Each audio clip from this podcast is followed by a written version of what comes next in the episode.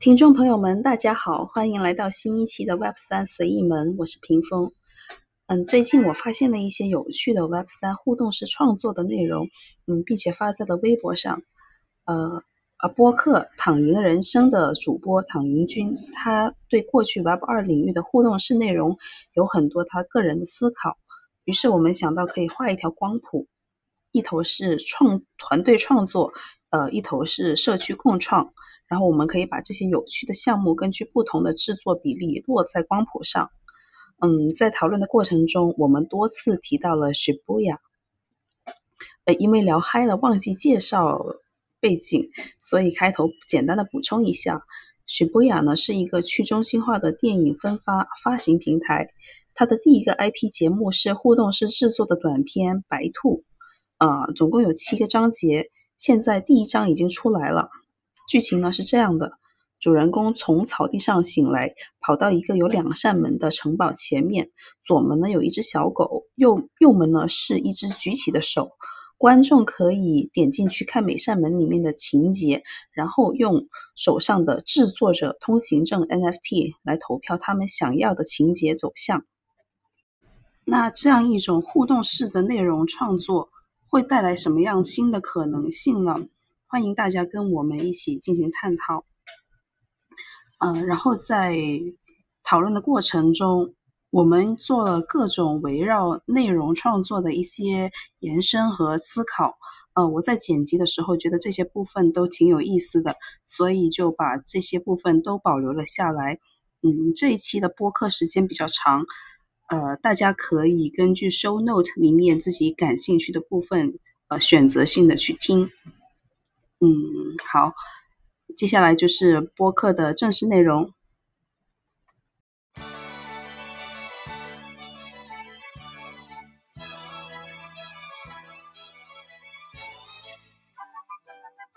各位听众大家好啊，欢迎收听那个 Web 三水一门啊，我是主播唐一轩。Hello，各位听众好，欢迎来到躺赢人生，我是主播屏风。哎，可以可以，这这是一期这个就串台节目。对，联合博客，对对对对，哎，我们六木也在，我是来打酱油的。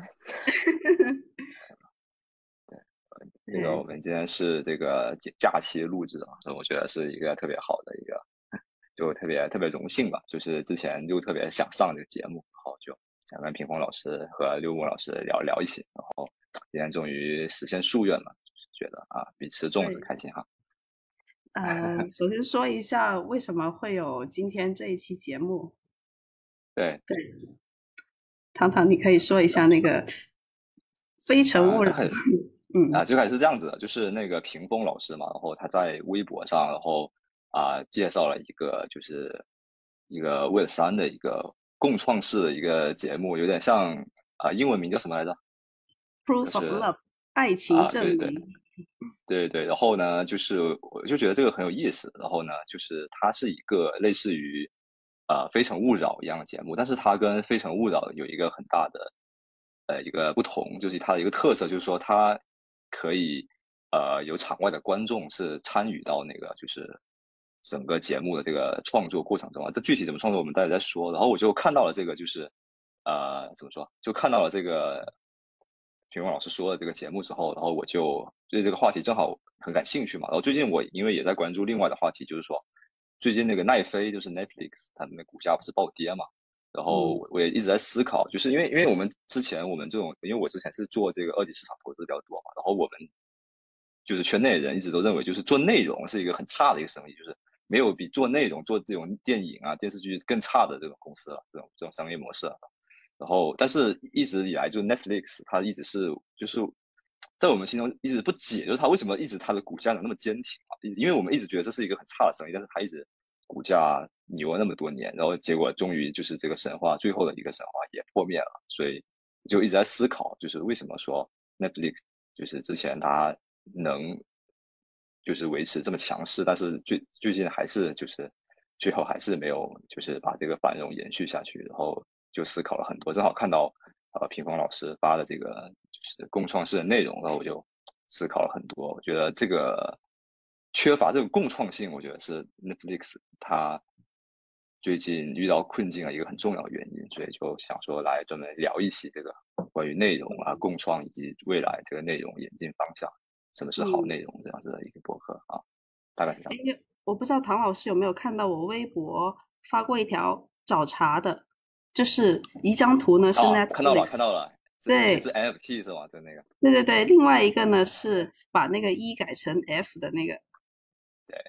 那你知道那个就是。NFT Flix 是是哪一家吗？是哪一家？就是我们今天会谈到的许布雅。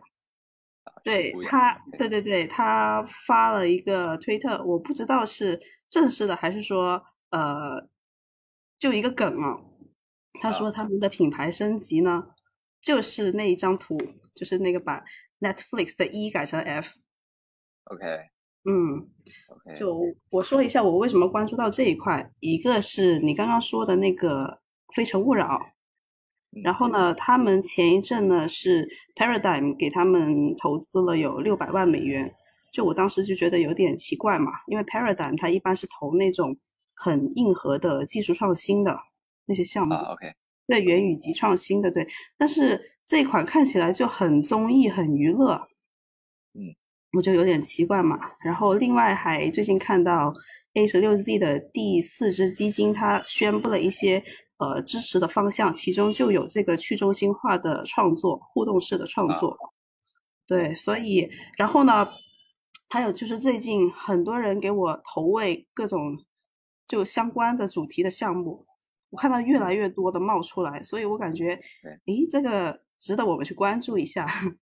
是的，是的，是的。对你说，我我现在说一下，就是为什么说，就是说这个缺乏这个共创是这个，就是说，会而且就是跟你这个就呼应上了。你看那个时候许许许许布雅，他也自己也意识到这个问题嘛，对吧？对，然后所以他也看到了奈飞的这个这个这个遇到的这个困难这个原因嘛，其实就是因为，呃，反正我自己从我自己的体验出发，因为我自己平时是一个重度的这种各各种各样内容这种重度的消费者，因为我还是一个比较。活活在云端的人，没有什么线下生活，然后平时就是看剧啊、打游戏啊比较多啊。然后就是，呃，我自己的一个体会就是说，我当然也很喜欢那种特别特别好的内容，比如说这种最典型的代表就是说，就是 HBO 拍的一些，就是那种传统电视台拍的那种，就是《权力的游戏》啊这种，《The Wire》啊，这就特别重，然后特别精致、特别有艺术感，《罗马》这样子这种剧啊、剧集啊、电影啊这样子的东西。然后啊，但更重的是电影，你还得去电影院嘛，对吧？是。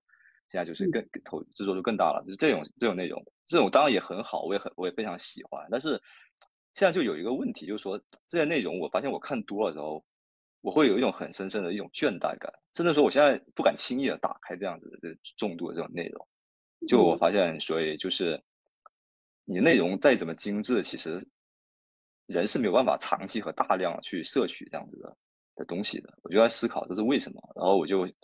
呃，联想到我自己每次看这些视频啊，或者是研究一些就是工作上的事情累的时候，我就会去呃弹弹吉他啊，或者是就是打打游戏这样子，去做一些有操作性的事情。所以我就会联想到说，那可能 Netflix 虽然它也能拍出像什么鱿鱼游戏啊，或者是前段时间就很很火的一些就是那种电视剧也很卖座，但是它为什么还是这是它最大的就是股价暴跌的原因，是它那个用户增长、会员数、订阅受到了阻碍嘛，然后。那为什么会这样子？我我猜想也是一些用户，因为这两年因为种种的原因居家啊，或者是过度消费这些内容之后，他们有很深的倦怠感。然后这些内容本身是没有互动性的，就是你你只能看，你只能被投喂，然后最多只是说加了一个算法，然后给你推荐一些你可能你你你可能喜欢的，或者说迎合你的口味的视频。但是你看多了，确实是很疲倦。嗯，对。哎，你刚刚几次就提到了这个倦怠感。哎，我有在想，就破局或者是消除这个倦怠感的一个可能的方向，会不会是让观众参与进来呢？呃，对我我还有另外一个，就是我看到呃有一个关于 cohort 式的课程啊，OK，那他就是说，呃，现在呢搞这种培训教育，可能单方面的就老师讲，然后。学生在下面听，可能这个效果不不会很好。他需要学生呢，嗯，组成一个一个的小团队，这样参与进来，和这个老师有很好的一个互动，这样才学的比较透。能学到，对，学进去。这其实已经是一种互动式的教学了。其实就是，其实，在老师在教的过程中，其实他也从学生身上学到了。比如说今天我们前面讨论的嘛，比如说你学生的一个提问，其实能给老师很多启发启发的。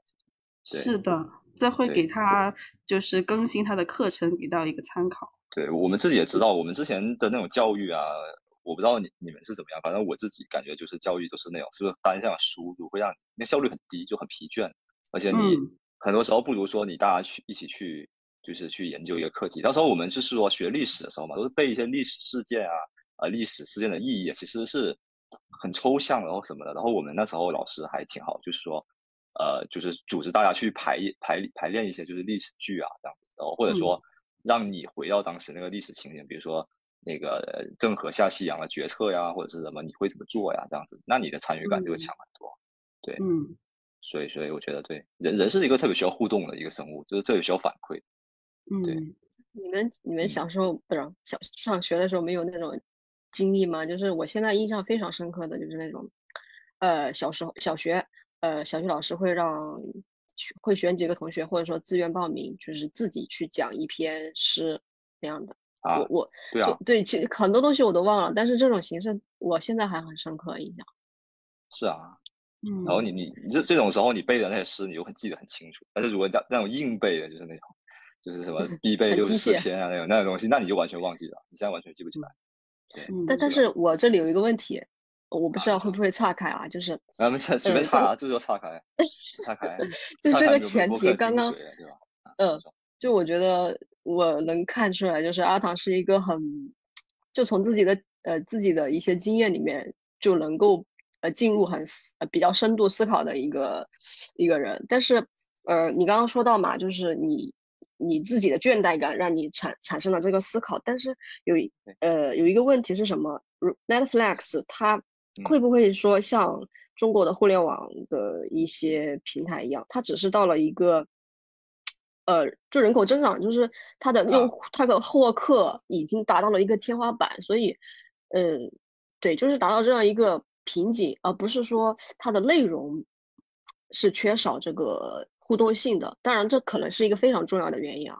啊，对啊，OK，主要是我就是这是主要是我还想到了另外一个例子，就这段时间我和 屏风老师也在一个神秘组织那有讨论，就是呃练游游戏的事情嘛，是吧？就是 我们就讨论了一个叫《梦幻西游》的一个一个一个例子。然后你想，《梦幻西游》明显比那个就是很多。Netflix 的那个历史要长很多，然后它现在还是一个就是活跃度非常高的一个游戏，然后还能给就是网易带来非常高的收入。应应该是我我记得是我初中的时候开始玩，应该有二二十年了。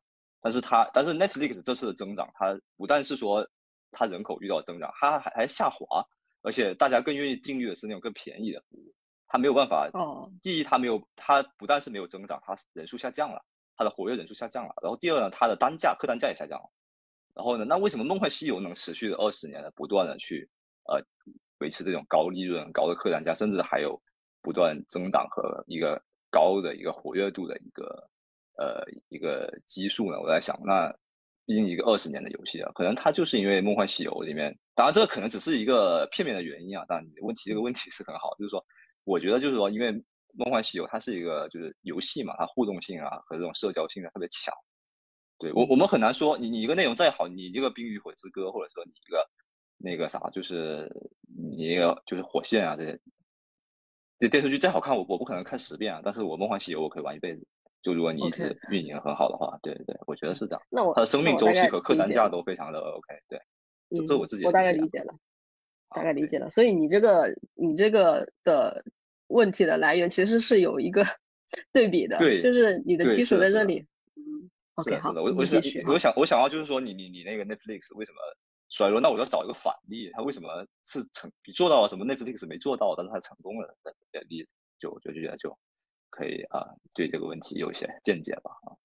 嗯，其实虽然说游戏啊，我我哎，我不想 在这里抬杠了，就是因为它的形式不一样嘛，它肯定有它的呃，就是它的有它的这种，虽然它是一个互动性非常呃强烈的一个代表。但是它和呃这种内容创作又不太一样，所以嗯怎么说呢？你要是强对比，我觉得我觉得还是有点会会有很多很很多区别，但是我觉得是很好的一个，嗯，六木，我觉得我我之前跟唐老师有过一个沟通，关于视频和游戏，它可能是一个一个连续变化，找不到中间临界的质变点。我们先把这个埋一下，就是到后面会回应到六木提的这个问题。啊，好吧。其实这两个，这这两个其实是，哎，对，是一个有一种神秘的联系的。这是我也是我们今天聊的重点。对，所以，哎，所以就是那个，就是品峰老师，你就觉得说，就是，就你前面说这个《非诚勿扰》啊，《爱情证明》，他们这些节目如果加入了互动性之后，你觉得会跟传统的这种就相亲节目会有怎样子的变化？你觉得？呃，我自己想的是，嗯。是把很多外面的创意引进来了，因为它是这样的，就可能我们的听众还不大了解这个怎么玩，就是他们呢有发行一个三款 NFT 吧，然后反正最低那款我忘记是零点一还是多少以太了，然后参与进去之后，你就可以到 Discord 里面来讨论这个呃策划嘛，嗯。对，然后你也可以呢，对于拍摄的时候有一些细节，你可以去指指点点。嗯，OK。对，对我目前看到呢，就觉得，哎，这些参与可能还是很轻的，也许起不到太大的一个作用。但是我们不能抹杀一切的创意啊！万一有一个很小的创意点，比如说像最近浪姐，像 我。我就我就延伸一下，像王心凌，她突然突然这样爆火，那这个是你预料不了的嘛？那假如有因为一个小的一个创意，然后使得这一款节目变得非常的火，那可能在呃我们现现实里的这档《非诚勿扰》有观众提出了这样的 idea，那他其实是对这一档节目做出了很大的贡献，但他并不会得到什么报酬。但是呢，他那个 FT 是他就只能投票是吗？他是不能就他要操控一一一小轻微的操控一下这个内容，但是他是不能，比如说这节目或者收益他是能分成的吗？呃，这个目前没有看到明确的说明，但是是有这么我们理论来探讨，它是有这个可能性的。那假如这一档节目去做了创收，我们根据每个人持手上持有的那个 NFT，然后来决定你可以获得分成的比例。那也是可以，也是很有可能的，对，嗯嗯。那那我想问一下，这个拿着这个 NFT，就就是我是不是只可以去买这个 NFT，然后不去参与这个创作呀？就是一个投资型的。对啊，可以的。那这就是反正这是很常见的治理啊，这个就是。嗯呃，像那些 DeFi 协议也是这样的，你有了它的治理 token，然后也有可能就不去参与治理。那用户为什么？嗯，可能像阿。塔 这样的可能会很有强烈的欲望，说去参与到这个的创作过程中，嗯，但是他有有有有什么吸引力吗？就是呃，比如说我不是一个专业的呃制作，嗯，这个专业方向的啊，嗯，我有什么动机去参与到这个活动中呢？假设你刚刚说的，呃，如果我买了这个 FT，然后呢，我。如果我去创，我也参与了创作，那我可能会获得和只买 NFT 的人不一样的回报。那有这种区别吗？这个没没有做到这么细分的一个，就是区分你买了 NFT 有没有参与创作，然后有的话才给你有一个分润，这样倒没有这么细化吧。但是他就是说，但我觉得这他只是刚开始尝试嘛。我觉得这以后这些东西都是可以发展。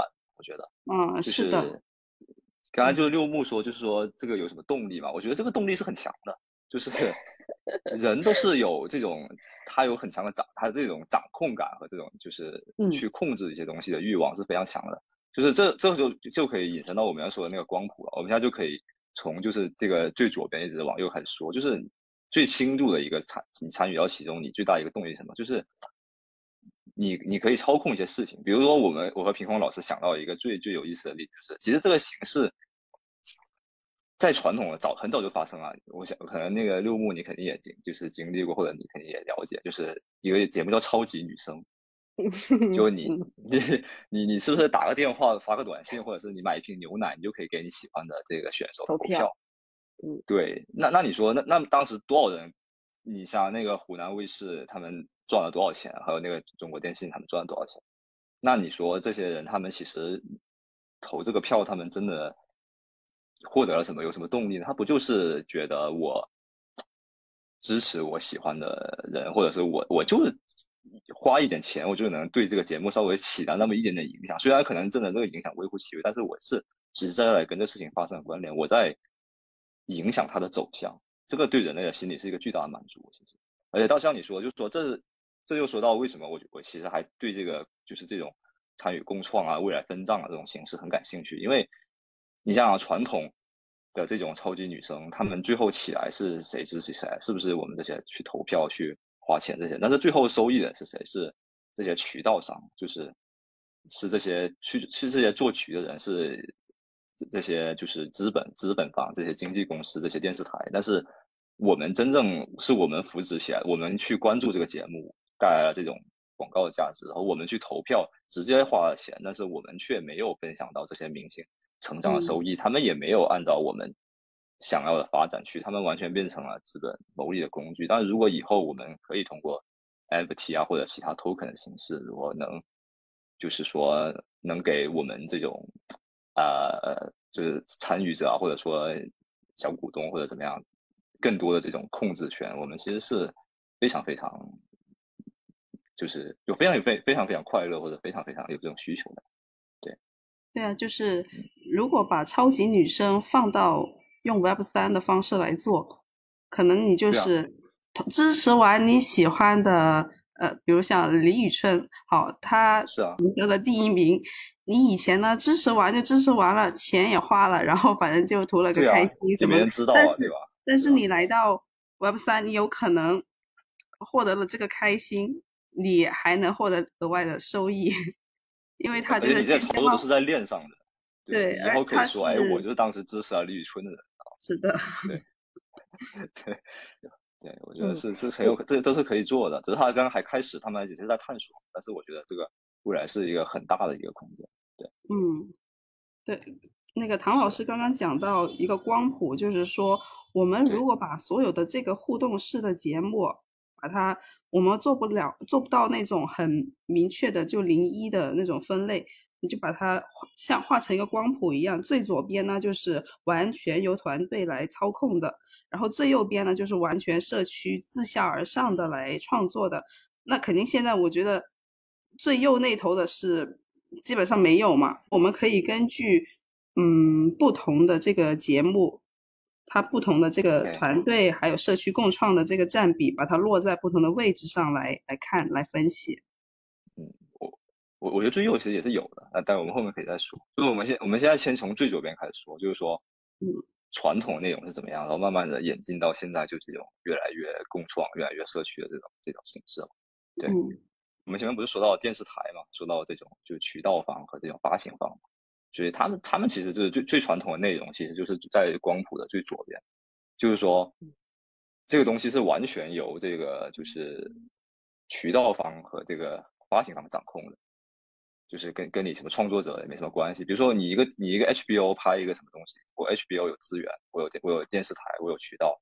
那你创作者就要服从我呀，因为我我我当然也可以说我花很高的待遇去请一些这种就是呃非常牛逼的作者来我这里是吧？我创作团队来我这里，但是完全是我说了算的，在里面就有很多这种这种寻租的空间嘛。嗯，所以这就是最传统的那个渠道的发行形式。所以那时候其实呃创作者的那个议价权是非常非常小的。当然说你很优秀，你可能会有一定的议价权，但是还是掌握在这种发行方手里。比如说你超级女生你。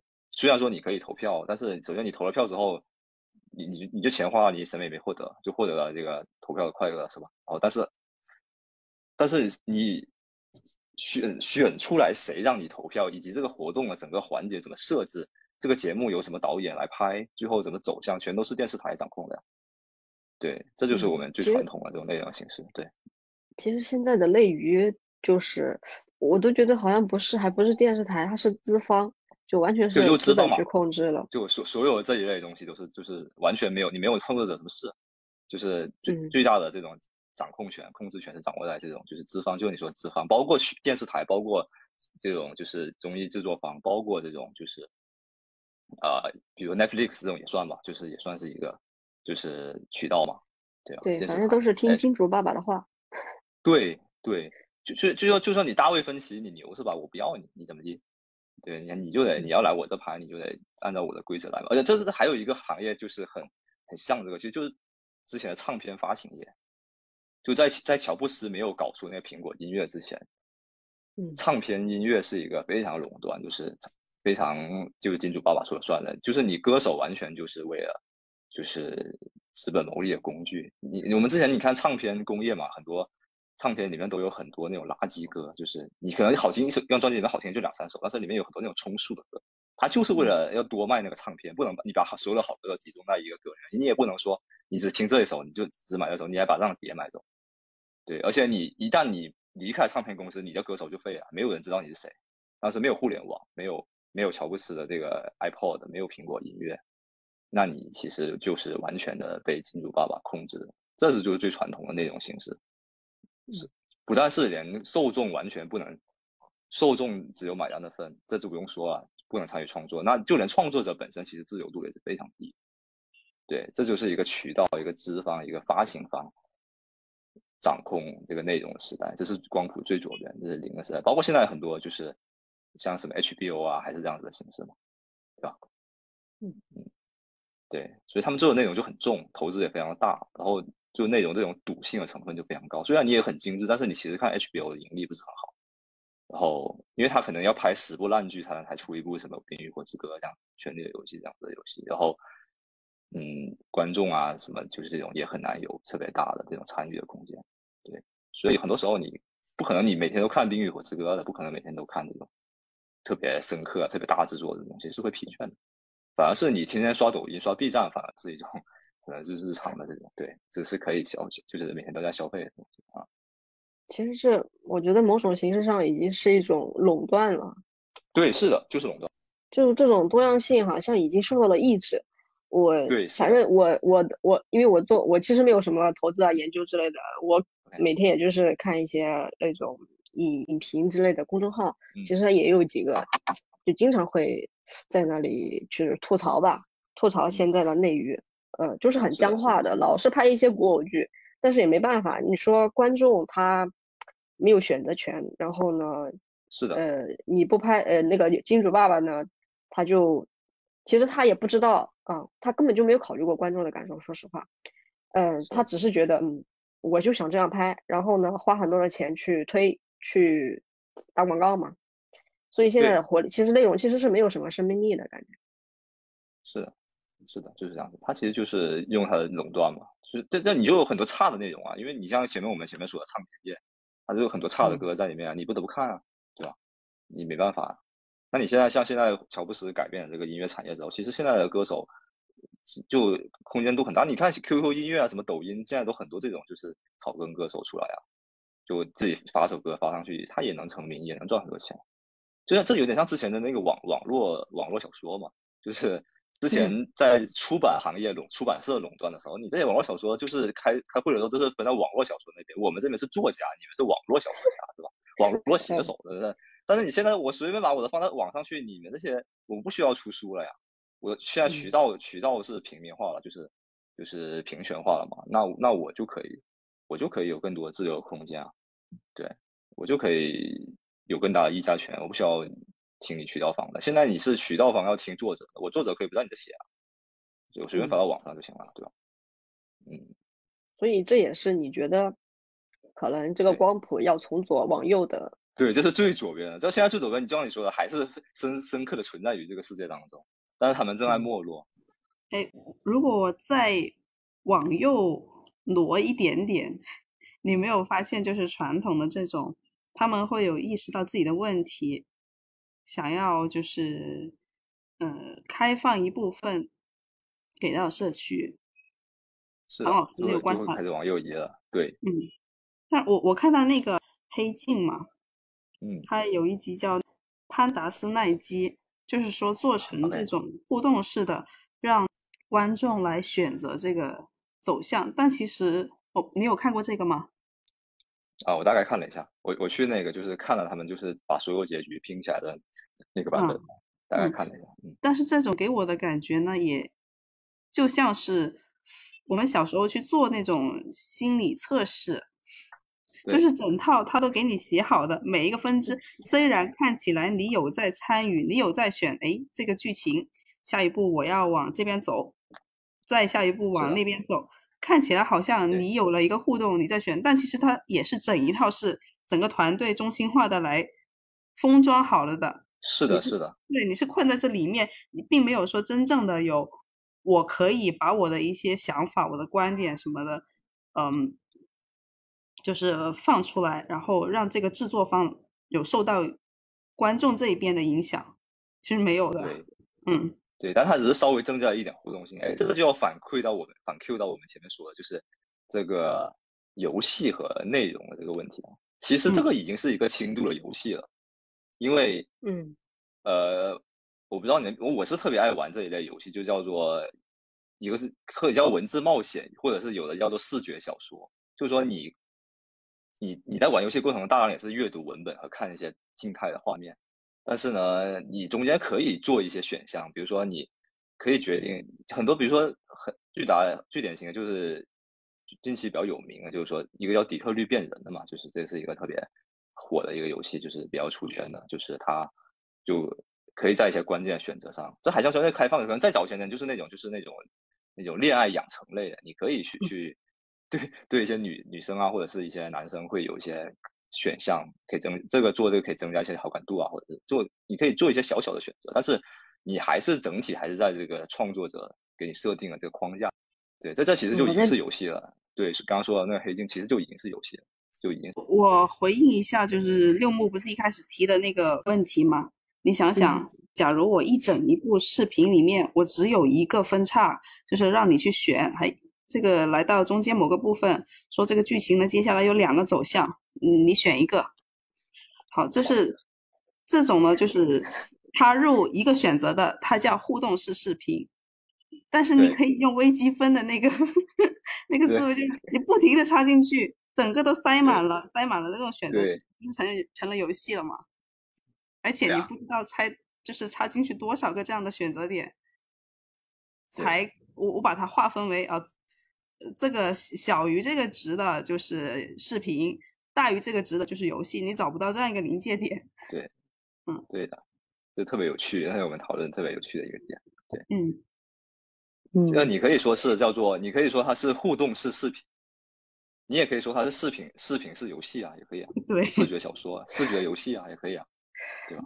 我觉得这个太有意思了，听下来真的就是我倒是没有想到能够把连续和离散的这种。呃，放在这里去解释游戏和视频，嗯嗯，但其实我也还我也挺关心的，就是什么呢？嗯，就是从光谱从左到右嘛，其实它是会发生呃很多变化的，就是在实操上嘛，对吧？那呃，可能有些角色都没有了，就就比如说你现在的金主爸爸，他是一手操控这个事情的发生的。那他出钱嘛，毕竟对吧？他有这个权利。那在如果说这个光谱从左往右特别就极端一点吧，到到到到右边，嗯，就这个这个，比如说就投投资逻辑吧什么的，它会它有什么变化呢？其实我是会很关心到，呃，这个事情成立的逻辑以及它发生的前提条件和它发生之后的后果。就我我是想嗯，听你们去呃聊一聊这个。啊，我哎，没没太明白啥啥啥意思？没有没有没有太 get 到的那个问题啊。就是现在如果说嘛，现在是一种模式，对吧？就是金主爸爸去控制这个呃啊对内容的产生，这是一个模式。那极端一点就是到右边最右边，那就是呃从下往上之上的去产生内容。对对对，那可能是的，资金的来源就可能不需要金主爸爸了。对呀。这就是我们后后面会一直说到，就后面就越来越不需要了。所以我其实我想知道这个，呃，这个发生的必要性在哪里？就是你刚开始前面说到那个，呃，人的倦怠感嘛，对吧？他有很强的参与性，就是我希望说去参与到这个内容中，但是你像不是所有人都喜欢这种游戏，就是无限无限制的选择的。就比如说我吧，其实就不是一个非常呃呃对对游戏爱好者，呃，我可能也是一个选择困难症，对吧？那我可能就。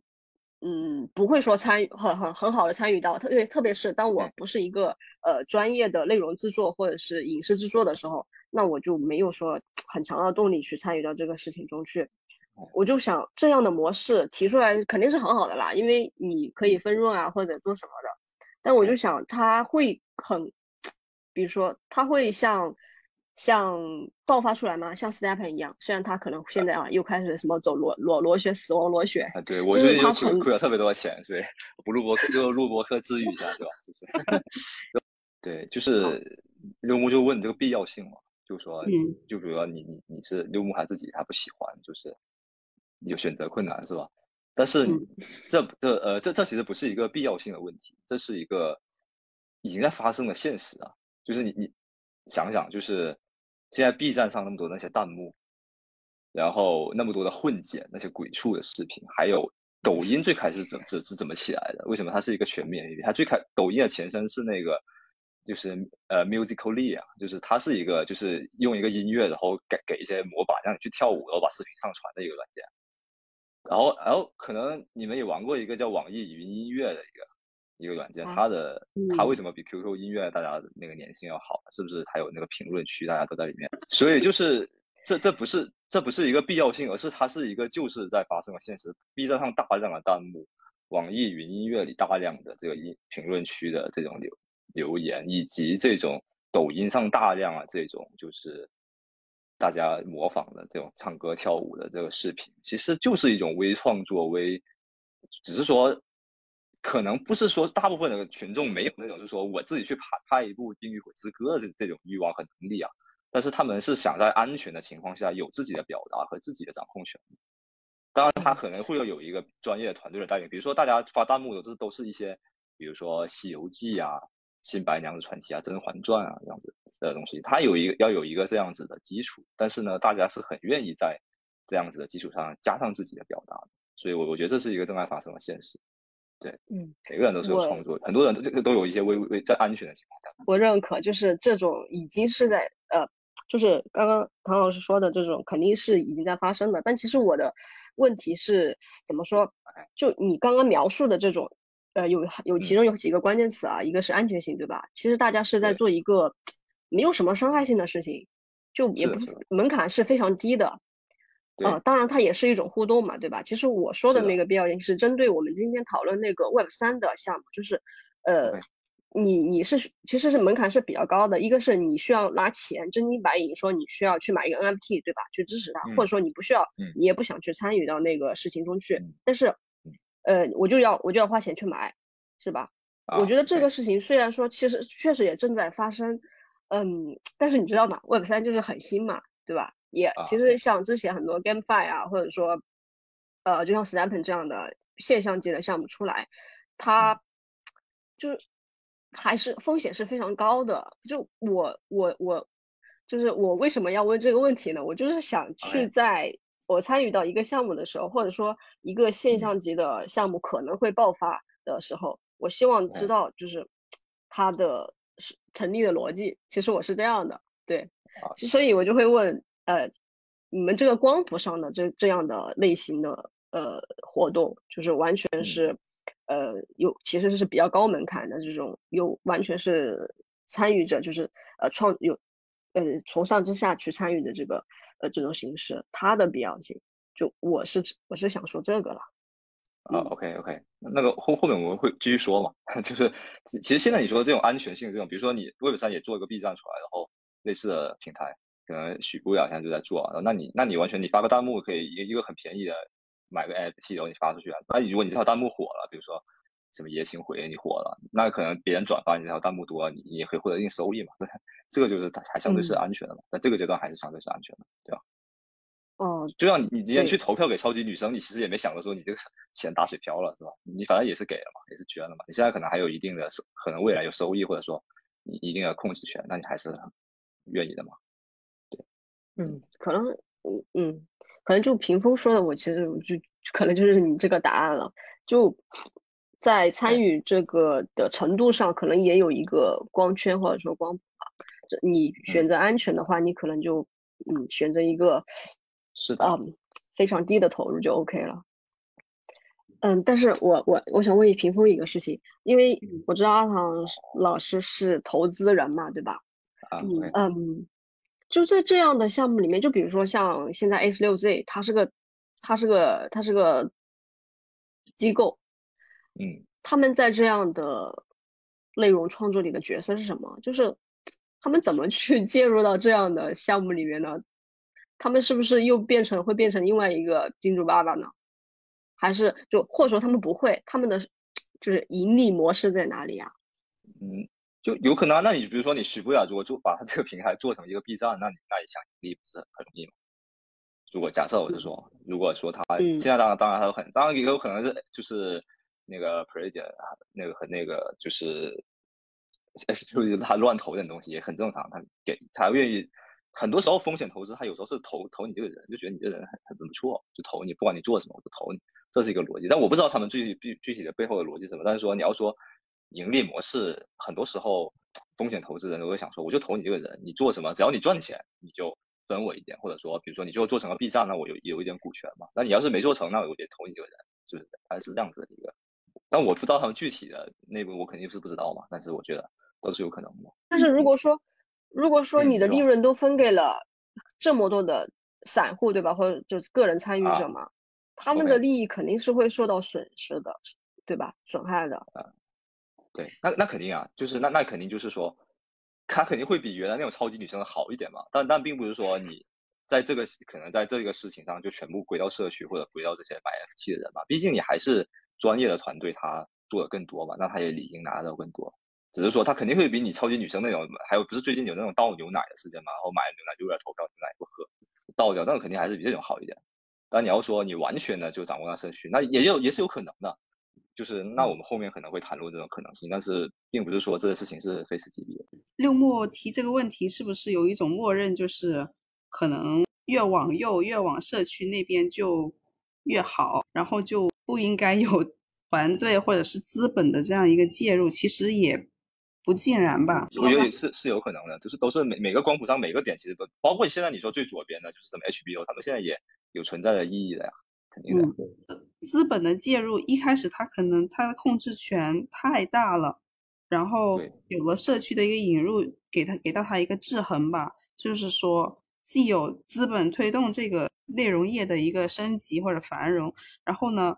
也不会完全导致这个完全的掌控在资本的手里，我们也可以让一些来自社区的创意，呃，是就是把两种好处都结合起来，这样。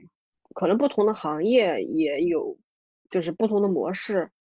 嗯嗯，就是说这这个在这些平台上面的作品，它获得了营收，它就好像拍电影那样嘛。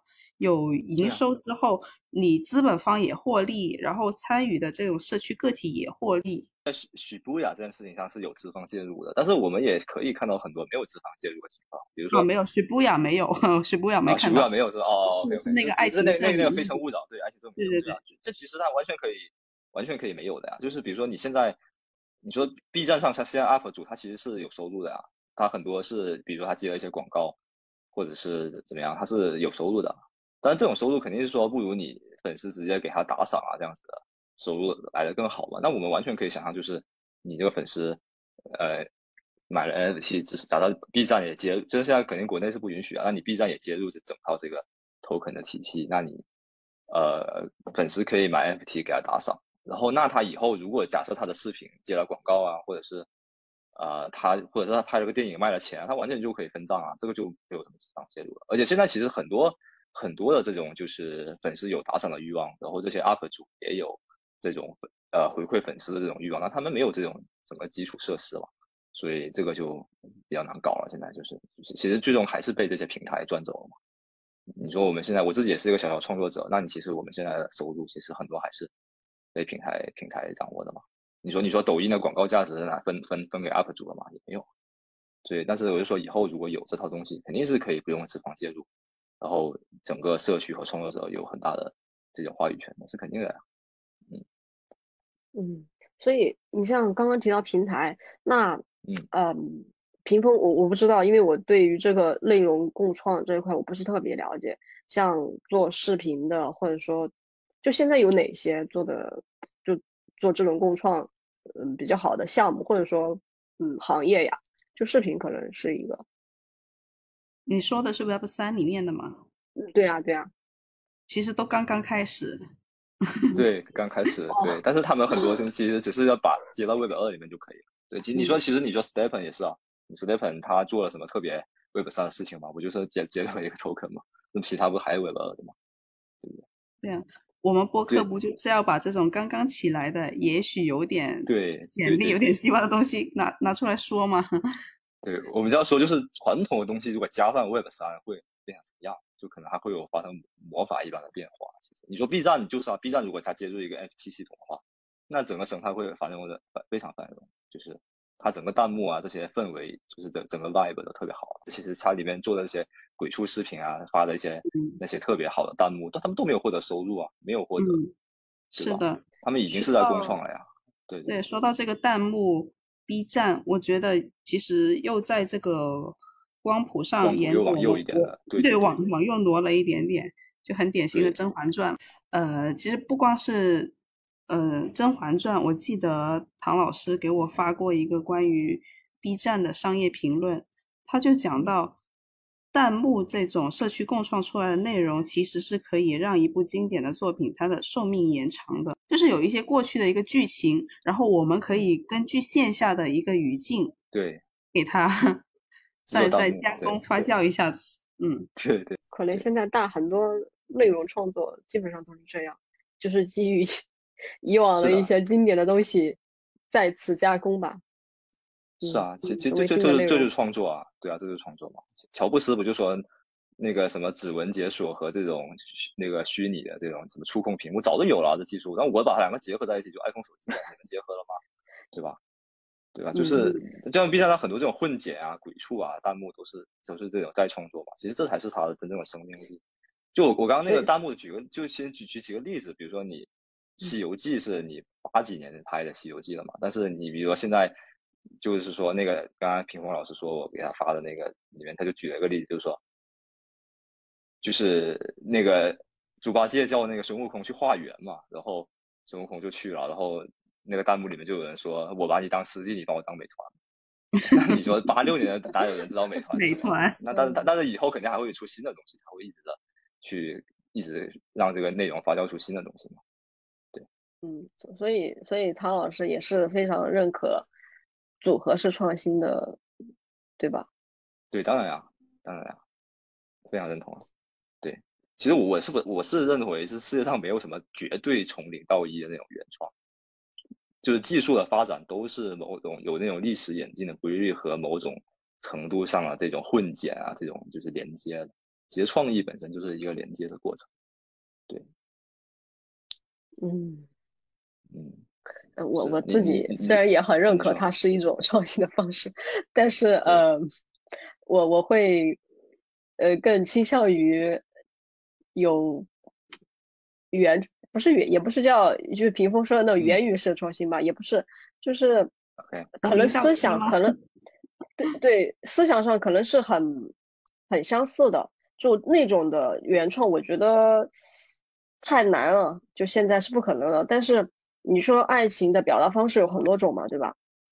嗯，那已经有小说，有这么多小说或者说艺术作品去表达这个东西，但是你现在创作出一部新的小说来表现这个爱情，而且它的跟以往的小说形式又不一样的话，呃，在在我看来，这种级别的创新可能会更更高一些。当然，这种可组合式的创新就有点像我们现在。对我们现在写写写论文，知道吧？就博士生或者说研究生，研究生在老师的眼里写的论文就是这样的，就是对，是的，靠排列组合，你知道吧？是的，你你说的是对的，我非常认同。对我我其实我自己是一个纯文学的爱好者。我比如说你说的这个爱情小说，我觉得现在你说，我觉得我最近看过的很好的一本就是叫《正常人》嘛，《Normal People》，然后它其实就是一个，它其实。其实真正好的小说，它是写出了你这个时代爱情的这种特质的。它这种是属于比较原创、比较文学，但这种当然很少了。你看我这么多年就看到这一本，对吧？但是，但是你说我们就这种当然很好，但是它首先你说的非常稀缺，对吧？但是我们是不是生活里都需要全都是看这种内容也很累啊？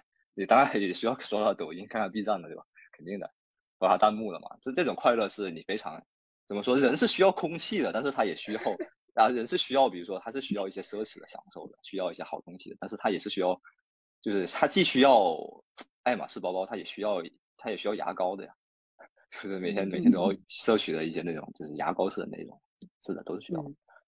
那嗯，怎么说？就是因为我知道唐老师是投资人嘛，然后回到这个内容创作，因为呃也是比较极端一点的情况。假设啊，因为你可能会假设你会投资呃这样的内容，就像你现在可能会去买 Netflix 的股票，然后就很很直接嘛，你去买就完了。但如果说后续的内容创作形式都变成了。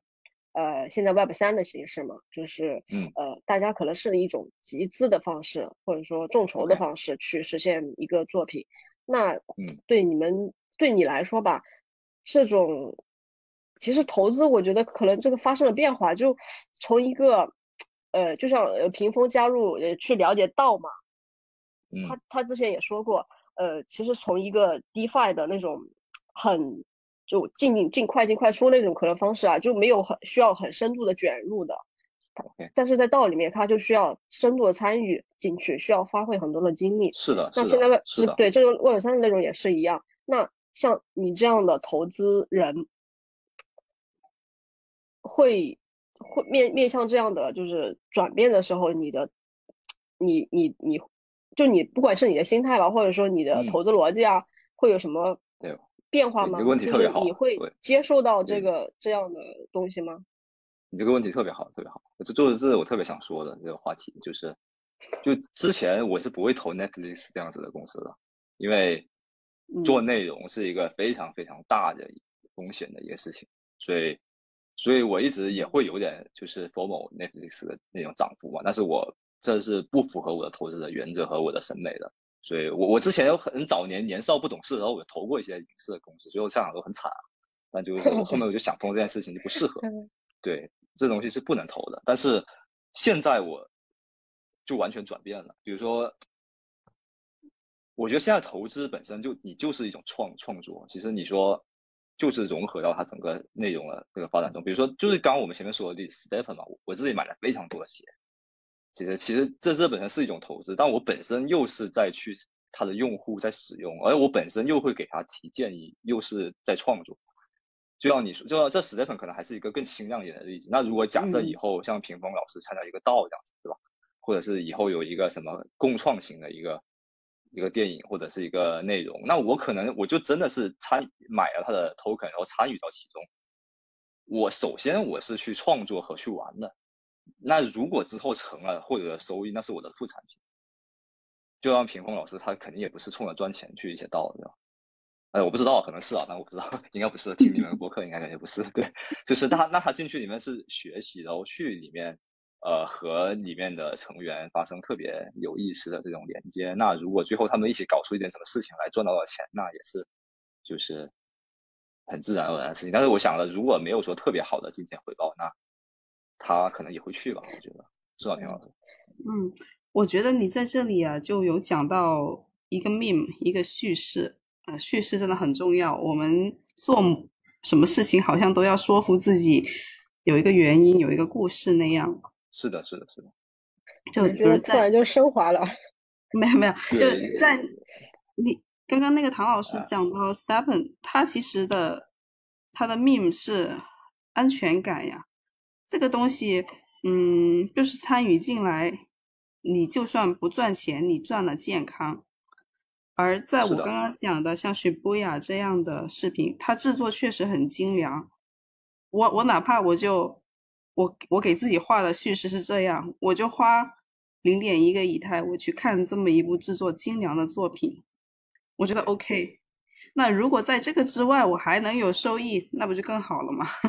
对，我还可以还可以掌控一下，对吧？还有点掌控感，对吧？我是对这个结局产生了影响。人是很需要掌控感的，真的。特别需要。对我们经常有那种经历啊，就是觉得特别特别喜欢一个电视剧里面的一个人物，然后那个作者非要把他弄死，对吧？你没有过这样的经历吗？或者说，我就觉得这个男二号跟女主角在一起才是最幸福的。我们之前我之前很喜欢一部就是有点狗血剧，叫《泡沫之夏》，我就特别喜欢那男二号跟那女一号在一起，他就非要跟那个男一号在一起，我就很气。但是如果是你是一个共创的，那我就要花钱 影响他的结局了，是不是？然后用我的投资表达我的观点，那赚钱是当然最好，不赚钱那我那我也爽了，是吧？就是这样子。对，嗯，是的，可能就是未来 就。就投资已经投资已经不像是现在那样，就是单纯的投钱，不是纯粹为了赚钱了，对。而是这是我们后面今天要说的一个重点。你先说，你先说，对，有点激动啊。没事，就是把自己卷入嘛，对吧？但是我又来一个问题啊，就像道一样，嗯，就像道一样。但是我我其实我觉得非常好，就是大家不要老是只想着干干什么都是为了赚钱嘛，其实还有别的目的嘛，对不对？本来生活的目的又不是为了赚钱，但是有一个问题是什么呢？嗯，呃，这么多假设啊，就因为我们现在讨论的互动式的嘛，对吧？你像屏风，他参与很多道，像之前我们采访的那个 Sean 也是，其实参与很多道很累的，就是你投资，你现在只做一个 step 还是很轻量级的嘛，对吧？就嗯，对。那如果说哪一天，是吧，出现了另外一个也是怎么说健身或之类的吧，反正也也很有助于我们个人的一些发展或者是健康之类的。好，这这是一种。嗯，你如果说按今天这个逻辑，就是你要把自己卷入嘛，对吧？呃，这你需要去参与到里面去，你是还要去跑步，然后还有很多呢。你在现实中去做投资，你不止投一只股票吧，对吧？你不止，你肯定还要去投很多。那我们有这么多的精力吗？我们有这么多精力卷入这么多项目吗？你这个问题就特别好，我觉得你特别会问问题，感觉就是 这个问题也是特别想说的，因为刚才我们前面所有的，我就想说这个话题啊，就是。就是，这就是你时间投，也是你时间和精力投资的一个问题啊。这就是你建立你，就是我们之前总是说投资都是投钱嘛，对吧？那现在其实你投资就不只是投钱，更多的是投你的精力和你的时间，或者说投资你的爱吧。你是用爱去投资，以后就是这些和金钱就融合到一起了。那那其实我们现在，我就拿纯粹拿金钱来说，那那你说全球那么多的公司，我我就不说这个就是 Web 三的项目了，我我就说传统市场，美股多少只公多少家公司。A 股 A 股起码四千家公司吧，那那我是每一家都要去研究吗？肯定不是啊，那我肯定是，那我肯定是研究我最心动了嘛，研究我最有感觉的嘛。那你说其他健身项目出来，那我肯定会选择。我就像 Stephen 同时他也有很多访谈啊，那为什么不去访谈，或者是不去其他的健身软件？那肯定是他有打动我的地方。那弱水三千只取一瓢嘛，这就是。这就是这就是那个叫强行 Q 一波拿币啊，就是拿 V 不是说，就是说你这个时代最重要的是你的这种，就是你你选择嘛，就是说你要怎么说呢？呃，或者就是也不用说拿币吧，就是说你最终就是你这个整个人的这个自自己内在或者你精神还是各种的一种体现啊，你就是不可能说你所有的都去覆盖了，这是不可能的嘛。对吧？就我刚刚想到一个很好的点，然后一说哪币就断了，反正就你先说。对对对，就是但你也 get 到那个意思，对。任务你说可能参与很多没这个经历，但是你要做出筛选选择，你肯定要自己有一些判断标准或者你的直觉审美的东西。那你不见得多，你才怎么知道哪些是好，哪哪些是不好呢？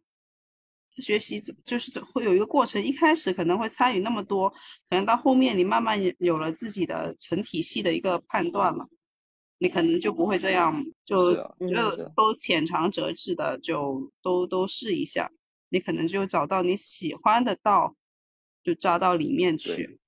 我看到很多道的狂人，他都是这样的，你像超哥，像 Sean。还有呃，那个英文世界里面有个很厉害的女生叫 Chase Chapman，嗯，她也是一开始，对她一开始也是参与了很多的道，然后呢，她现在就是主要在 Orca Protocol，就是做一些治理工具方面的，去研究一些怎么去帮助这些道组织去更好的做好一些治理的工作。她也是有过前期那样的。到处混，是的，是的，倒无所谓嘛，又不像我们现在工作就固定那一家。他可以一个人插插足在很多个道里面，甚至这种插足，它它不一定是个坏事，他很有可能去帮其中的一些道道和道之间把它联系起来，做那种道和道的合作。就是呃，可能这是一个不同的点啊，我不是说，我觉得真的特别有趣，这跟我看的书的也也有一些联系。是这样，就是屏风说的这种方式让我想起，嗯，以前一个被一个贬义的词吧，叫煎饼人。就是就这也搞搞那也搞搞的那种，对，呃，我以前也是非常，我我我都想过，我不想当煎饼人，真的，这也是我为什么说想去，因为我呃本身我可能比较喜欢学术，然后我就来做学术了，呃，这是一个。第二个是我觉得他可能给我一种深入的、深入去研究某一个东西的机会。对我我我以前就是你说呃 啊，你问我搞吉他是吧？其实我吉他就是我各种尝试里面的一种。就我以前就是那种兴趣非常非常广泛的，我什么都想去学尝试，但是我不知道，就是没有一个就是能落下来的一个东西，我会觉得很挫败，不知道为什么，就是对。但是回到这个就是参加道这个东西嘛，所以我我后来的转变让我对这个道的参与的态度就发生了变化。就我自己是不会，就现在而言啊，是不会说去参加很多道的。当然，我非常认可，就是一些细节，它会，呃，填充，把你的理论填充的非常好，然后，嗯，让人更有可更有可信度。那我自己是，很多时候不是通过参加去，呃，判断这个东西好与坏的，我是，嗯，我是通过就是怎么说呢？就我一个领域，就比如说像现在这个内容领域，我可能只会看到一个一个呃一个项目。去了解一个项目的内在逻辑和它的细一个，也不能说细节吧，可能都参与的不是特别深，去从很宏大的、比较大的一个方向去判断。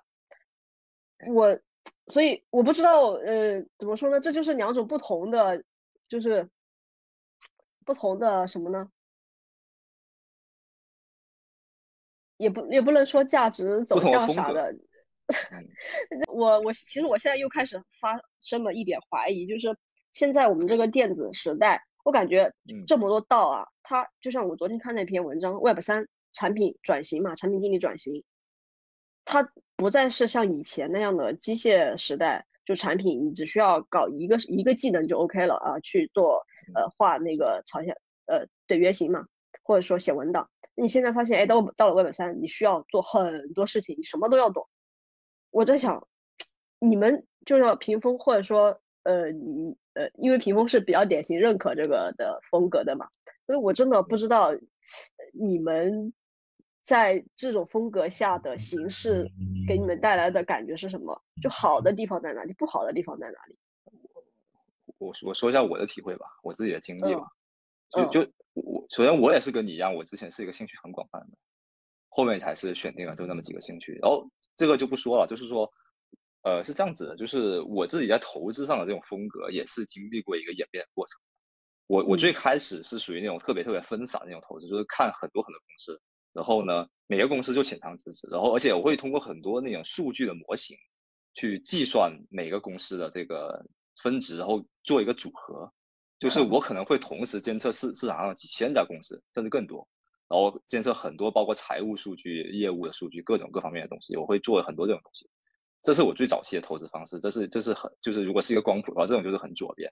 然后到后面呢，我因为自己身体上出了一些问题嘛，然后没有办法再做这样子的事情。然后那我现在慢慢的就是我我就跟进，可能现在我的列表里面可能就有十十几二十家公司，然后那我就把这二十家公司研得特别透，然后它是特别好的那种公司，我就跟这些公司长期的。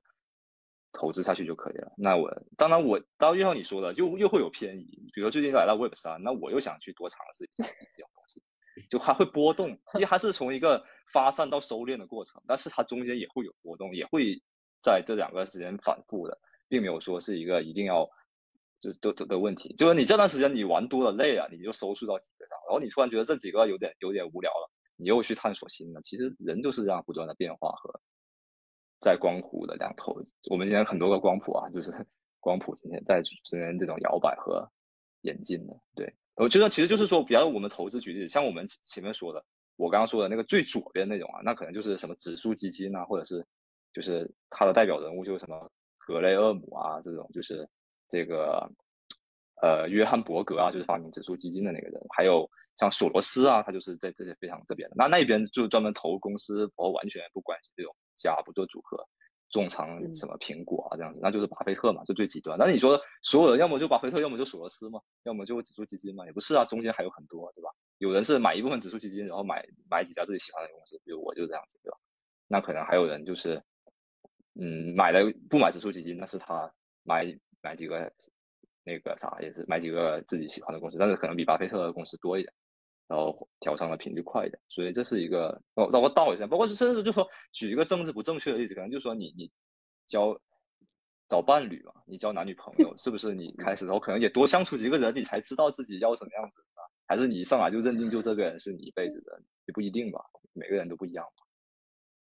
对啊，嗯嗯，可能给我的不断摇摆提供了一个 很好的解释。人就是会变的啊！如如果你一开始就认定你是一个，就是你给自己下了个定义，我就是一个专注几个道的人，那那你可能你那你特别想去探索新的道，你会特别痛苦。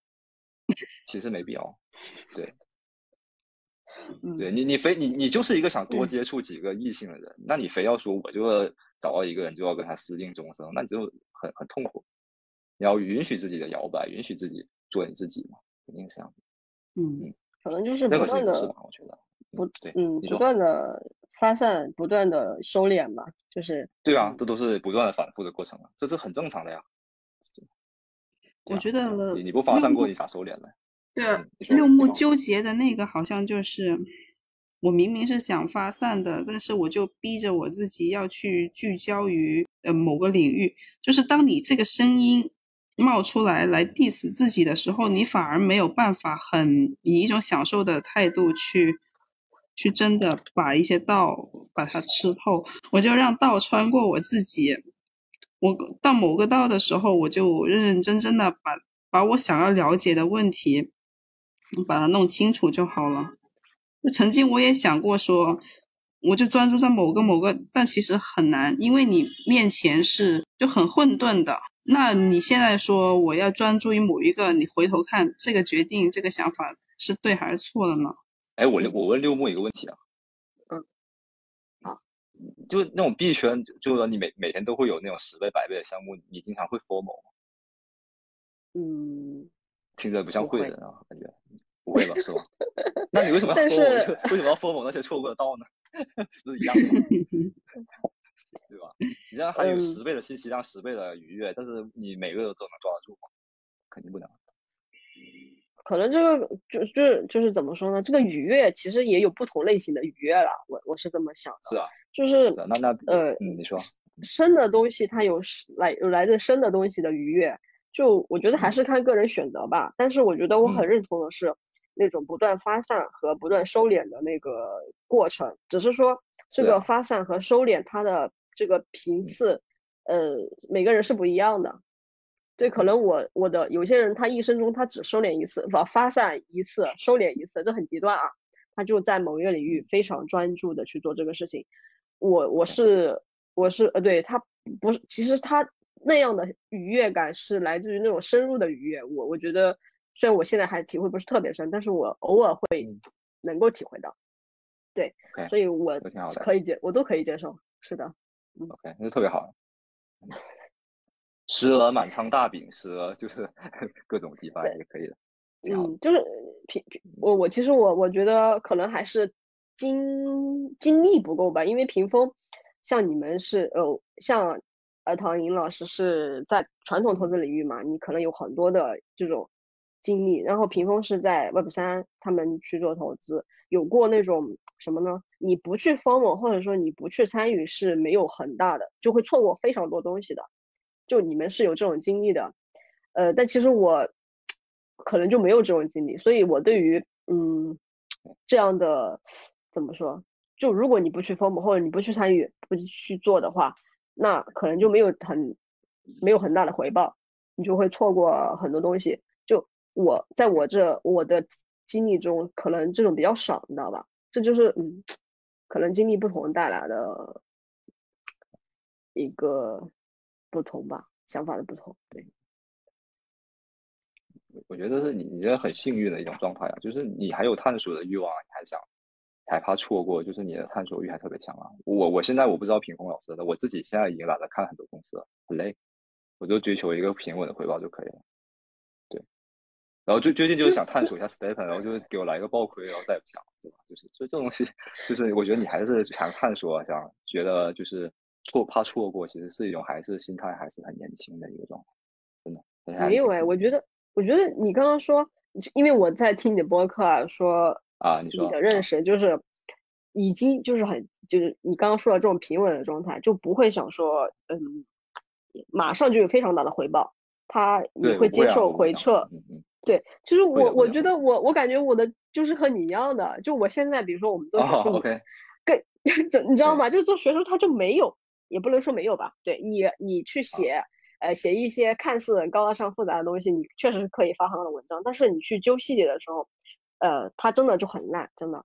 所以，OK，相比你们投资，我们是更更弱的，这就逼得我们不得不去接受。我需要很长一段时间才能得到反馈的这个这个情况，嗯，对啊，就这个已经是你的结果了，我感觉，但我还在挣扎。啊，OK OK OK OK，行，那就允许自己挣扎吧，我觉得挺好的。所以我觉得你很强，就是其实我觉得很不容易，因为搞投资的，你像 Web 三里面每天都想着暴富的可不少，我一 我可能也想过，但只是想想。对，我最近不是我很久都没想啊，我最近不就想啊，结果就当头一棒嘛，就还是不要想的好。对，是的，挺好的，最近学到挺多东西的，都是会波动的，都是会波动的。嗯，对。对，我们是不是我们这个这是一个时间管理博客啊？这是一个 这是一个战略战略选择的博客，是吧？这个是一个对。其实这个时代，我觉得就是你增加信增。做加法的能力是不如你做做减法，就是你放弃的能力重要。这样这样就是你，嗯，你之前是那种匮乏时代嘛，你提增加东西你是有优势。现在是你抵挡诱惑，太多了，放弃掉好东西的能力是重要的。对，真的，不管是食物还是交往的对象，还是信息，还是投资机会，所有事情都是好书、好的内容，所有东西都是。所以关于这个，啊，你说。反正内容可以很散的聊嘛，反正中间去剪。我就想说，我就想说，你们在这一块，就内容创作这块，还有其他想聊的吗？哦，其实刚刚有一个点我们还没有聊到，就是关于这个共创。其实你看看 NFT 的二创，就很典型的 BAYC。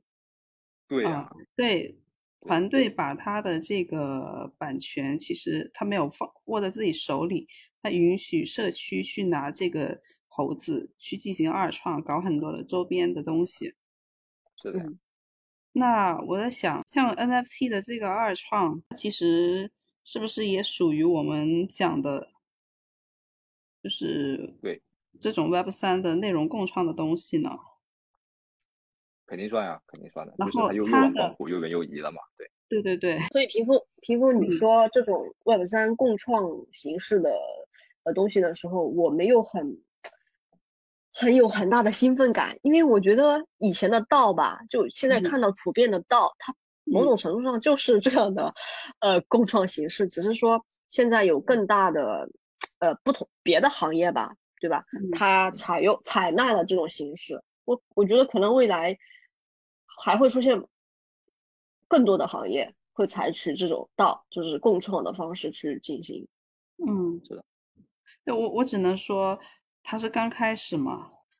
嗯，对。我觉得远远没有到光谱的右边，包括 NFT 的二创，包括寻布雅这样，它其实还是团队主导的力量非常的非常的大的。我我记得那个往右迈了一步。对他的核心团队，其中的那个 people pleaser 嘛，他就讲到打了一个比喻，说他们做这个作品呢，就好像是厨师在研发，在做一个新菜。那么社区参与的部分呢，就像是呃试菜的人，给他们尝一尝，就给到他，给他们提这个建议。但是你说做菜。操刀的还是团队，是的，是的，肯定的，嗯，肯定的，肯定的。只是现在这种就给了那种，就是说他没有这种传统的这种美渠道的资源的人，比如说我就是一个很有才华的导演，但是我没有电视台，我不认识电视台的人，他就可以有这种，就是用社区扶持一下。比如说我举一个最简单的例子，就是说你们知道肯定听说过一个公司叫 Roblox，就是嗯嗯嗯，他就是上面就是做做那个就是自己研发游戏的嘛。然后现在就有人用他这个平台，就是有一个叫做什么啊，忘了，就是他做了一个电影出来，你知道吗？就是，然后现在他这个电影，他是可以就是有很多这种呃，因为支持他，然后去做更多内，甚至他这电影已经可以就是直接卖钱了。所以他这个其实就完全没有依托于之前那种就是电视台啊、电影公司、好莱坞的那些制片公司的那种。嗯。所以我觉得他，当然你说他这个人，他是那种像我们这种小。这种网就是观众嘛，肯定不是啊，他肯他是有才华、有专业能力的，只是说他以前没有平台、没有资源，所以我觉得 Web 上其实是赋能这种人，然后我们又能作为一个观众和一个用户能参与到他的过程，其实是一件非常荣幸的事情。嗯嗯，然后想到之前那个林丹谢好像就众筹过一个视频，就是拍以太坊的纪录片，对对，在 Miro 上众筹的，是的，是的。但是他他那个我也知道，那那个我也知道。他他那款 NFT 那款 NFT 的设计者就是 Shibuya，我刚刚说的这个创始团队。OK OK OK。对，OK，对我看到那篇文章里面也写了。对，如果你说投资就是投人，我就是为什么愿意去参加 Shibuya，我就是觉得当时那个 NFT 很好看，而且我觉得他们很会很会搞事情。是的，是的。嗯嗯。但是我我啊，你说。我说硅谷一零一有一档有一档节目啊，他谈到 B A Y C，他说这种还不算是创作者经济，就我刚刚说到，其实远远没到光谱的右边嘛，其实还挺偏左边的。这种运营者经济，就是说你还是靠团队强运营，靠那个 Yuga Labs，还有还有我说的 Shibuya 这个，其实我觉得都还算是运营者经济。如果说创作者经济到了四点零，其实是需要，呃，团队以及这个社区社区的这个互动性要体现非常强，可能才能看到理想化的那种创作者经济四点零。嗯，但但是 B A Y C 这种不算吗？我觉得，呃，不是有很多品牌，不是品牌，就一些明星啊，他都会。再次创作呀，这种再次创作带动我觉得这个可能，这个可能就有一种有个 gap 在了，就是有猴的人跟我说，他觉得其实并没有，你说社区创作也只是很小程度的一种创作，但没猴的呢，看文章就可能一直在把这个概念把它拉高了。OK，就是你看这么多的周边周边产品啊，这就是。创作者经济四点零了，社社区在创作，嗯，所以真正做贡献的可能，对，所所以真正做贡献的正是没有没有没猴的人吗？嗯，不是不是，当然是有猴的呀。但但如果嗯嗯呃是当然了，就是你如果说具体做出什么东西来啊，叫内容的话，那我可能呃他们的宣传就叫不上创作嘛。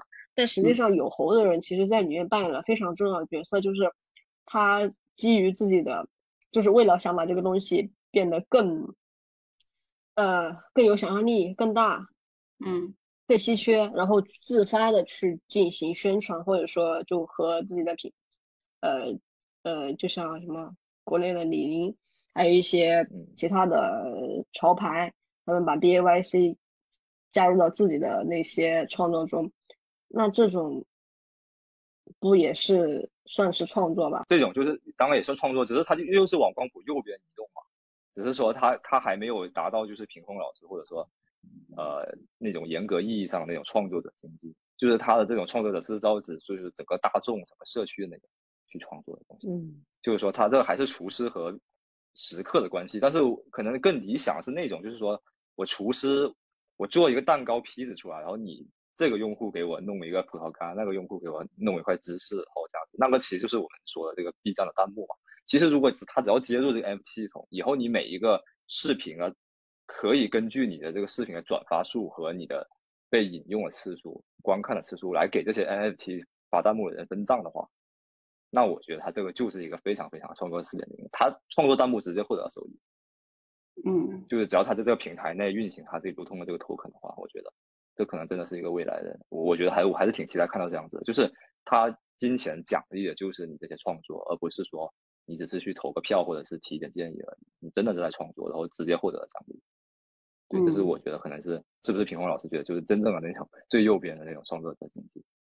嗯，然后然后我看到那个许博雅他们其实是嗯挺想把这个。就他们有一些行动是想要把这个光谱往往右面去移的，对，对，就他们有一些很很细微的一些设计，就比如说和那个 DJ Score，就是可以扫描你的钱包的历史活动痕迹，OK，参加了什么，对，然后可能给到你一个画像吧，于是你会发现，可能参与某一类的活动比较多的人。你用钱包连着去看这个动画的时候，会感觉会有比别人更丰富的一些细节。这个我觉得是非常理想化的，肯定是到很后面有，但但是，他这个合作已经在开始了。是的，嗯，这怎么说呢？他可能就是想用一种这样的方式，就是你参与更多，然后你收获的你的观感体验会会更好。然后他们还有一个。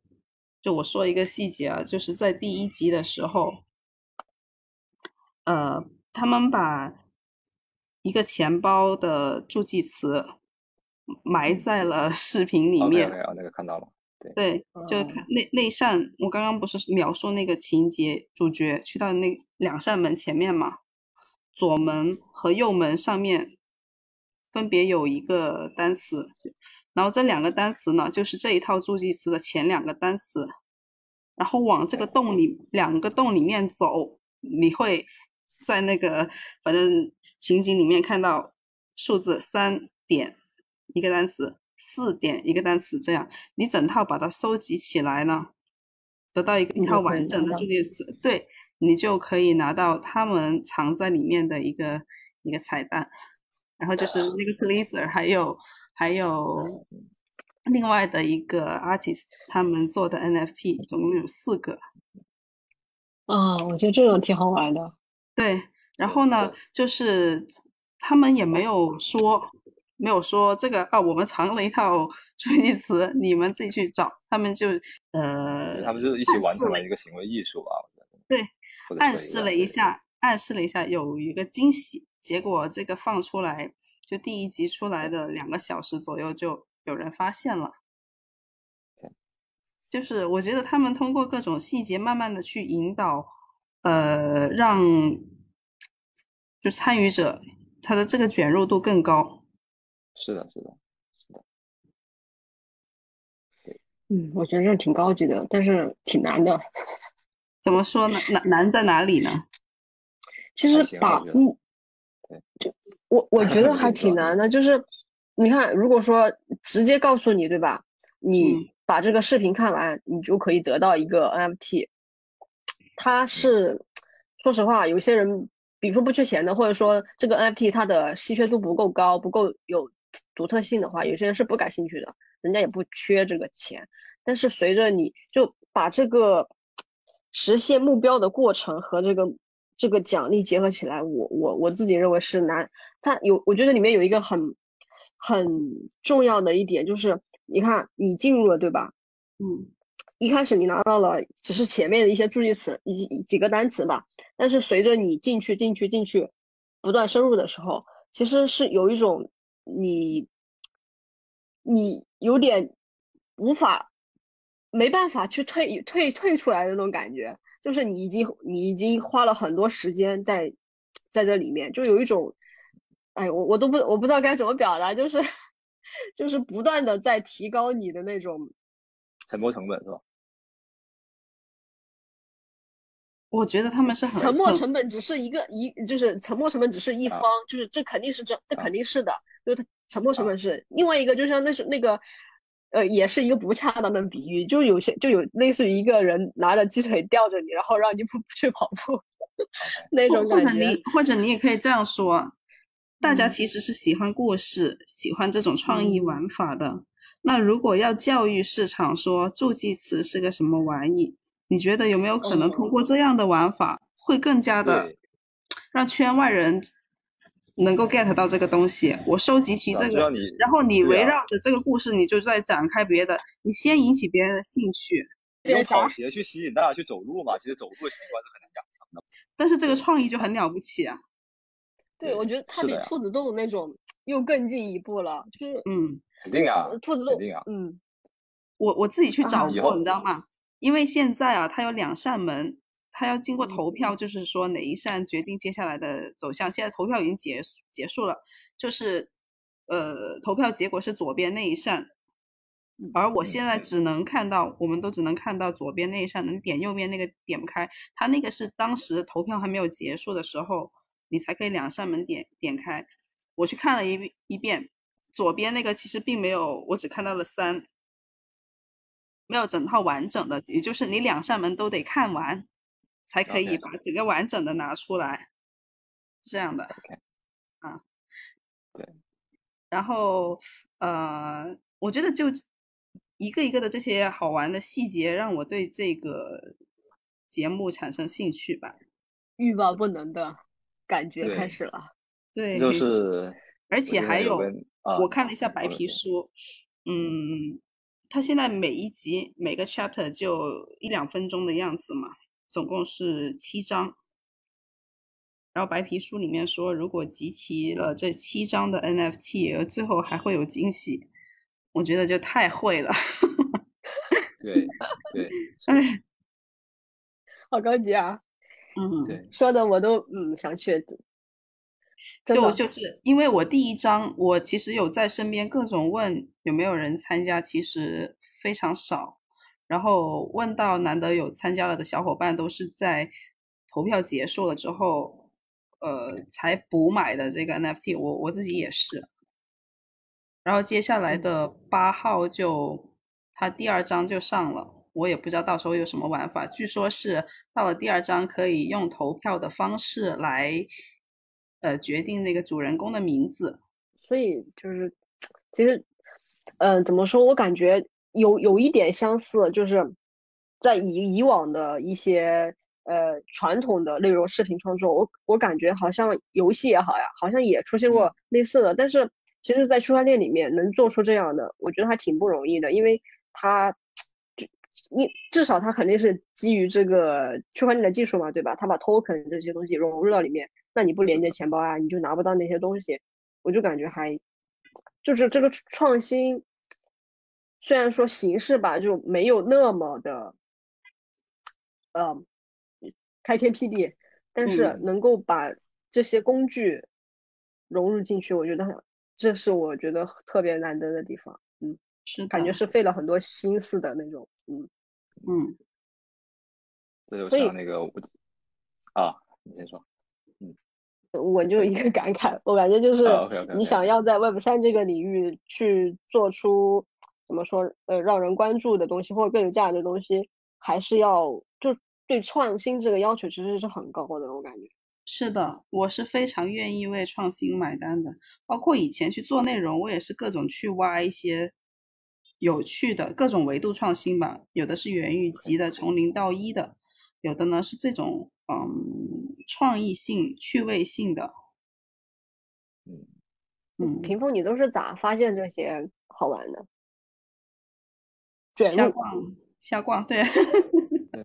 主要是现在这东西也多了嘛，就是现在他取消那些渠道的那些垄断的地位，然后这种东西就多了嘛，所以各大家都很多，现在就很多的人都都可以在网上发自己的东西嘛，他就选择就多了，是的，还是挺不容易的，我感觉找到这个，就像嗯，安藤老师之前说，信息太多了，我真的打开 Twitter 头都都都晕，打开 Discord 那就更晕了，所以以后都很卷啊。但也是是好事也是坏事了，但是我觉得更好一点，更偏向好一点，因为以后内容创作的门槛就会变得就是进入门槛低了，但是你出去的门槛就高了，因为所有人都有工具了，他不用所有人都可以，比如说现在你有 Roblox，有这些，然后然后那个呃英伟达不是也要出一个就是那种创作的工具，包括我现在最近也在看一个就是用那个 AI 画画的，还有之前屏风老师就是呃推荐那个 AI 写作的那个，我看人家用的那个。就以后这些工具发达，那我以后大家只需要才华，需要创意而已，那以后就会创意就会非常的卷。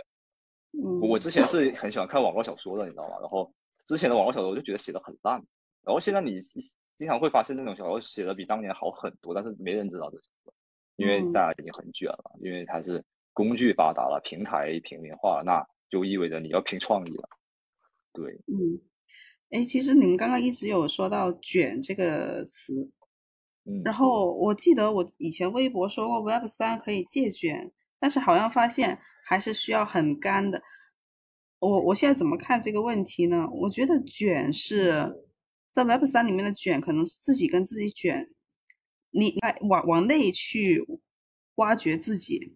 然后所谓的卷，不是和别人去卷，不是去做那种表演式的，嗯嗯，而是我。往里面去挖到自己的就很特别的一些东西，反正就是你觉得有你有一些东西和别人不一样，你就要去把这个东西放大，而这个过程肯定是需要付出很多努力的，也就是所谓的卷。是的，是的，嗯，觉得东西不一样吧？我觉得，对，原来在农业社会的时候，大家卷的是地位嘛，因为土地就那么多，你你是国王，我我是老百姓，我就只能种田，是吧？然后那那卷卷的就是地位，所以经常有什么平那种平民起义啊这种东西，都是用生命去 争夺这种东西吧，就是拿币说的那种，就是政政治游戏。然后，嗯那那到后面到商业社会，到工业社会，那大家卷的是效率，就是比谁效率高，谁赚钱多嘛，谁谁生产效率高，每天时间管理啊，流水线管理，对吧？谁赚钱多，谁就谁就。但现在我觉得这个到了这个 Web 三时代，信息时代、数据时代是这种。就是卷的是创意嘛，卷的是你的能力嘛，是的，Web 三其实特别强强调 humanity，就你人性的一些，把自己当成一个人来看。别人卷。就九九六的时候啊，拼命不把自己当人看，你就来到 Web 三，拼命把自己当成人看。当人看，对对对，嗯。对，开始卷认知了，嗯。嗯，是的，对。像就像哪币说的，不要玩政治，不要玩地位游戏，要玩财富游戏。那我觉得不要玩财富游戏，要要玩创意，要要玩这种，要玩做自己的游戏。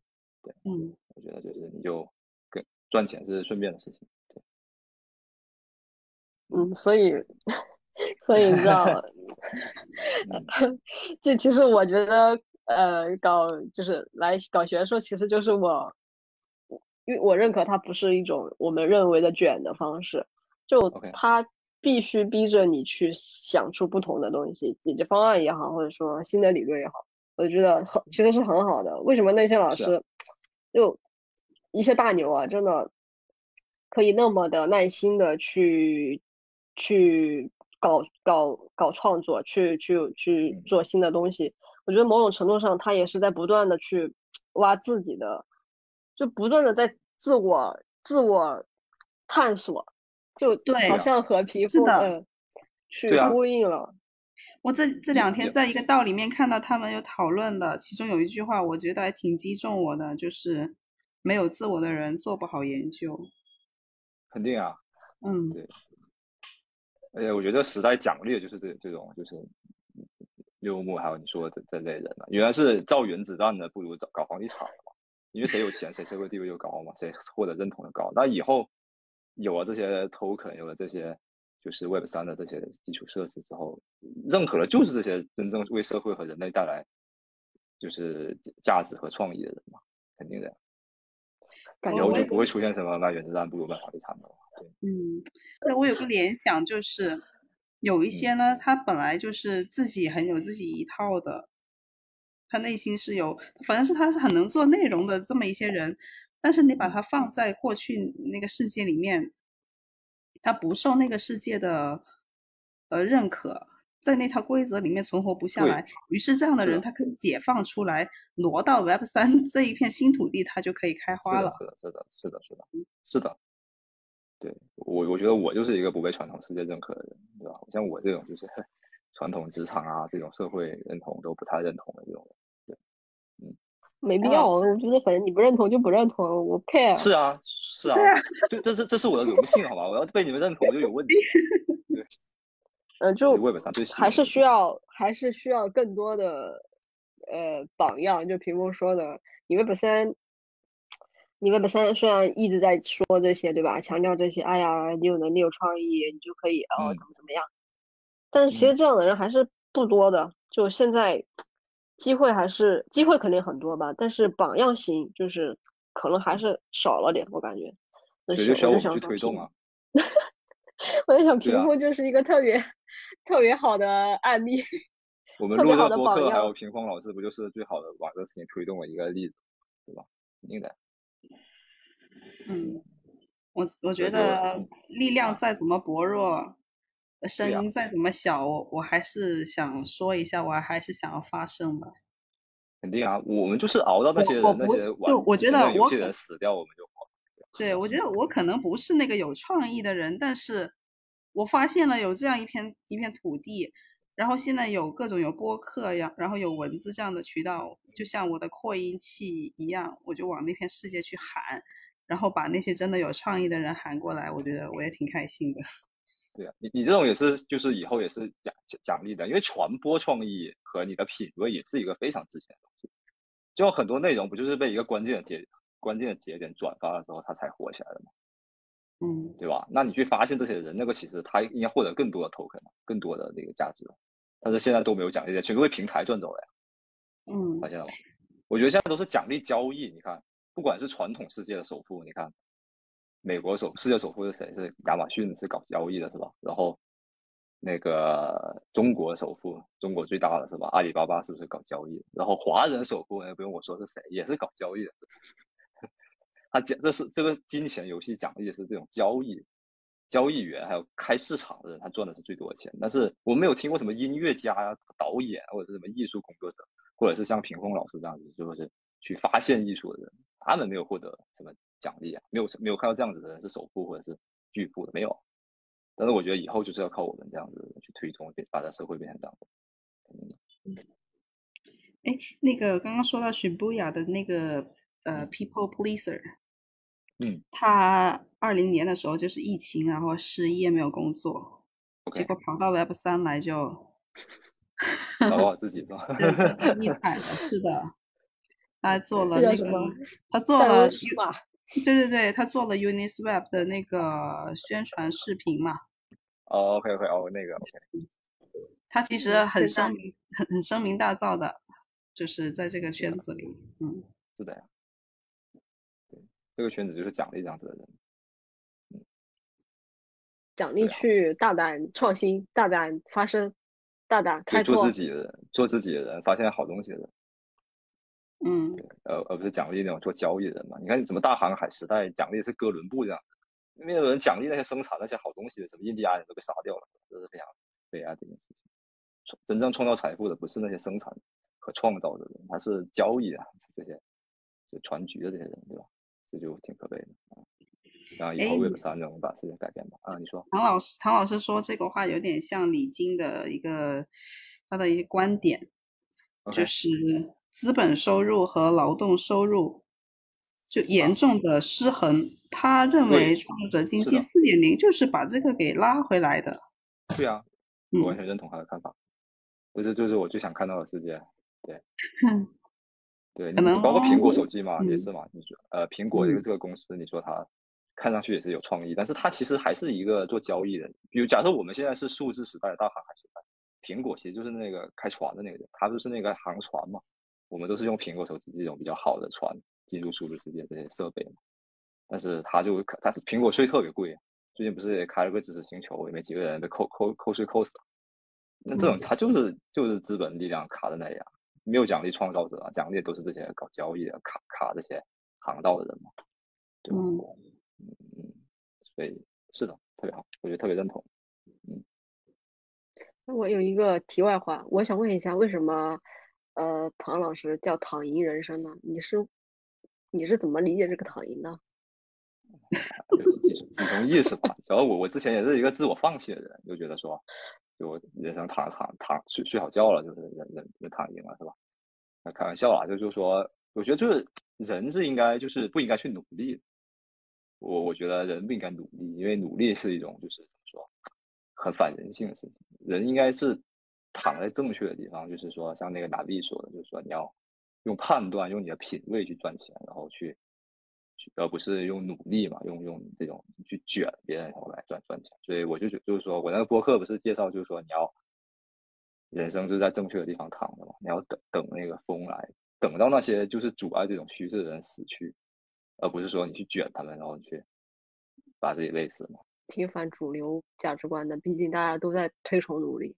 我其实怎么说？我觉得努力是需要的，但是努力是为了让自己开心。努力就是你把状态拉满了，然后做的那个事情是要让你开心的，你发光发热。是啊。留下财富。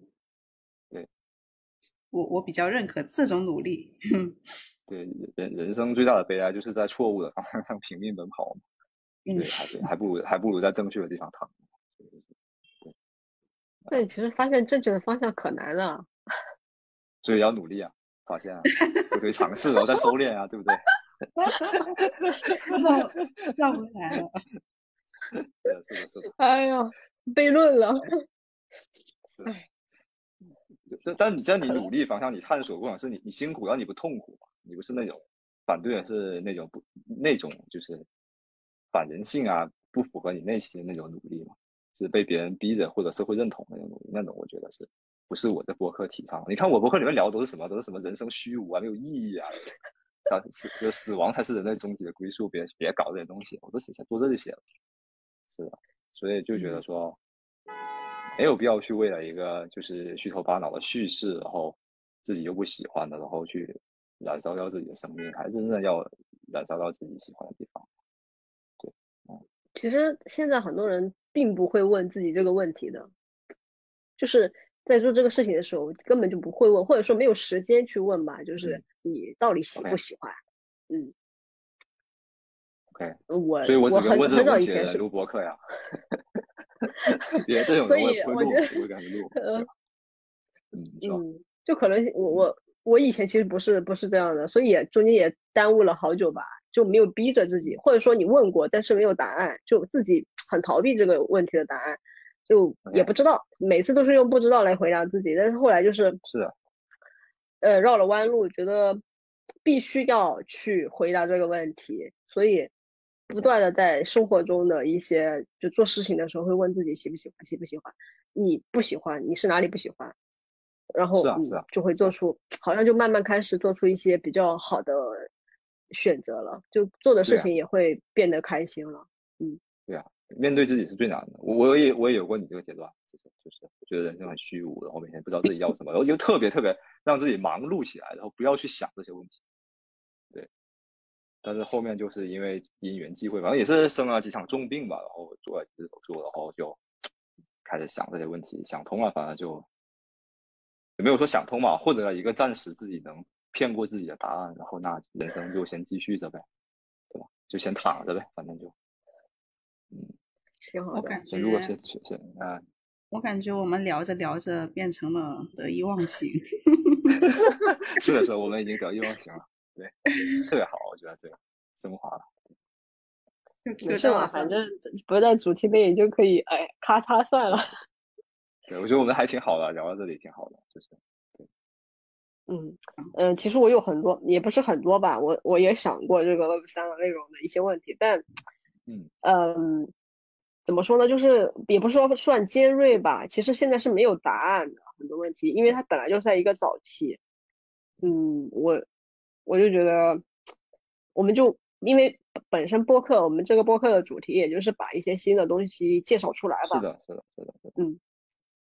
再问没有答没有目前没有答案的问题，我觉得也没有啥意义可能。我觉得就是你保持观察，就是只是是跟进嘛，也是我们这个节目的意义。对，有时候不急于得出一个结论或者预测，这是很难的。你包包括什么？许布呀他们也不知道他们自己会做成什么样子。驿站也没想到今年会是这样子。他之前不是搞二次元的吗？也没想过自己会变成这样子一个大众的一个网站。没有了。这样。对，就是你分析太多，你搞投资也是，你分析好像那些数据很客观是吧？你分析太多，但后面也抵不过一个黑天鹅。是呀，是的呀，是的。你你那你想，你你那不是最近的鞋子的例子就很好的例子吗？分析再多有啥用？对吧？是吧？哎，顺其自然，顺其自然。嗯，是的呀，是的呀，很很多东西都是这样子的，是真的。哎，哎，我我就刚刚就是唐老师说，呃，屏风就是做这样的事情嘛。其实未来啊，其实我我你刚刚说去奖励，就是以前可能是去奖励一种交易类型的啊，但现在呢可能会去奖励到这种发现好东西的。这个逻辑在哪里呢？我们呃，屏风做很，我们做很多事情嘛，可能是一个 curate，就是过程，然后发现了一些有才的人，或者说呃专业的人，然后他们开始发光发热，呃，我的，然后屏风就说，我们是不是也可以去做一个这种 curate 的这样一个事情？就嗯，像孵化器是吧？屏风，嗯，但是我也想，怎么翻译啊？英文 curate，curate 策策展。哦，OK OK OK，哦，理解理解，哦，QA，Great，OK，OK，理解理解，OK。嗯，但我就你刚刚突然提到一种不不再是去奖励类那种交易类型的，而是去奖励这种发现新的好的这种这种类型，对吧？那我有一点突就是突然目前啊还没有想的特别通，就是这个逻辑是什么呢？就我们我们可以从这样的呃行为中获得一些什么？呃，收益呢？当然，这个收益肯定是会有，嗯嗯，可能会不不止不仅是财富上的吧。但你如果说你讲的那那特那啥一点，你还是会去考虑这个问题。就比如说，我们现在播客要去想，呃，如果真的是走商业，但现在没有，那我们的点可能在哪里呢？就我们。我我其实是不不知道的，那就就你刚刚提出来，你们平时看内容，除了就是随便看看，你们你们会不会有那种，就是说你们特别信任这个人，然后这个人推荐的东西，你们会看一看？应该有，嗯，还挺多的。对啊，比如说我就经常看屏风老师啊，我我就关注那么几个人，就是微博上，就我我上微博先把张老师的看一遍，然后再把屏风老师的看一遍，然后有空的话再看一看那些特别关注你的人嘛。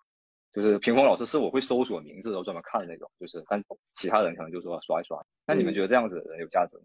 肯定有价值，是不是？他做的事情没有价值吗？你我们都受益有啊，但有啊，但是和我们有什么关系呢？就和关就首先你做做这件事情本身你就是创造了价值啊，很多人因为你的收益。第二就是以后如果你这个这个经济系统啊这些基础设施发展之后，你们都可以从中里面赚钱啊。比如说你你转发一个内容，然后别人看你转发的内容，从你这里转发出去的多，就按照那个次数和引用次数、观看次数、转发次数给你们分成啊。比如说你看好一个，比如说举个例子，比如你看好一个 NFT，然后你转发或者是说你买了或者推荐了怎么样，然后他会有一些记电商记录的行为，那你可以就通过这个来分账或者怎么样。但我现在可能可能这个基础设施还没有弄起来，但是我觉得以后可能会。对啊。就就就比如说你你肯定有那，比如说比如说我很喜欢得道上一个老师，对吧？叫万维刚老师，他他就没什么原创的内容，他就是天天介绍那些英文世界，就是最新的书啊，然后最好的这种最好的思想啊，最好的文章啊，比如他就推荐了那个就是什么，就很多书啊，就是我都很喜欢，他也没有什么原创啊，但是我就觉得万维刚老师推荐的书，我就会去看一下。那那他的他现在就得到上每年卖专栏都卖几千万啊，那以后如果这个东西，这还是只是在中国这么小的一个规模，如果以后接入到 Web 三的世界里面，这些全都有 token 奖励，可能很多人就会订阅他这个服务啊，或者是经过他转发之后，这个内容火了之后，链上不是都是有数据的吗？那是不是你就起到了一个关键节点作用？就按照你这个，就是给这个内容的爆发或者转发提供了这个供，就像你论文引用数一样嘛。假设以后我们就发明一个 token，然后这个论文只要被引用。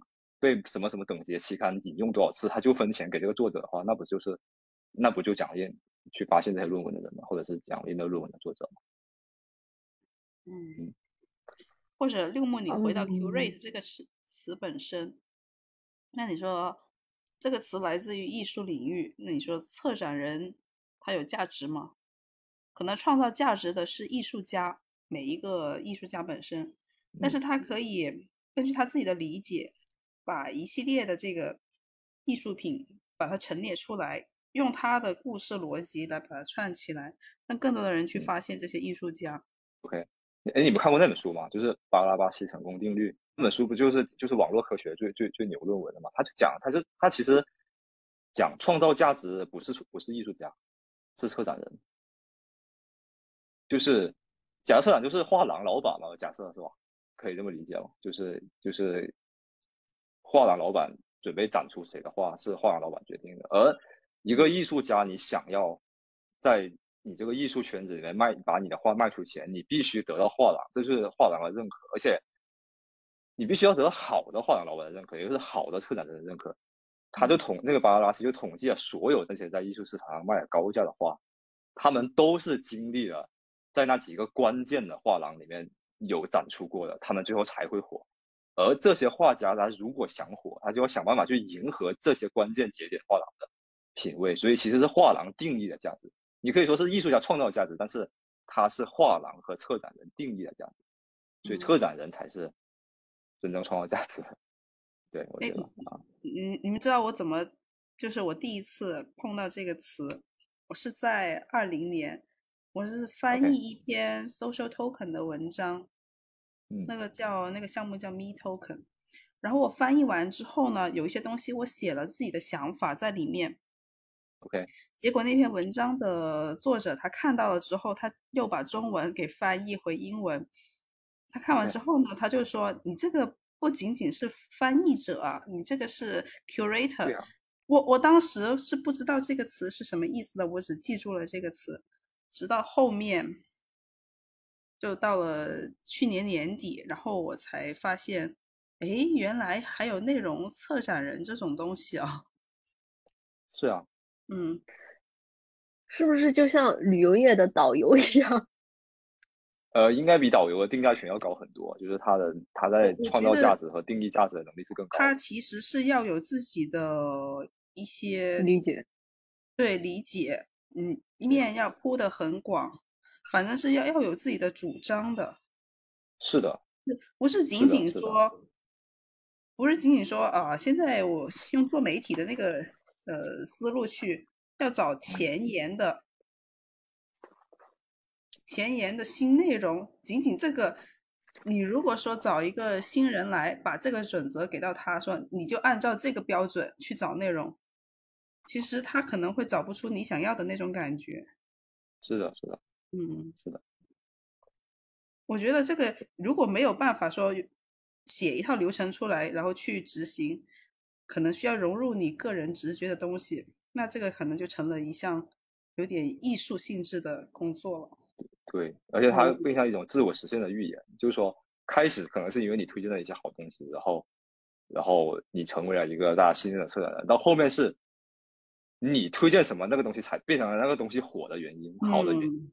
对，就就反过来了。对，这就是巨大的价值。所以它的本质。不还是交易吗？不是交易啊，交易是那些低买高卖的人呀。比如说我买了一个毕加索的画，然后我再找找人想办法卖出去，这就是交易。咱们什么没创造？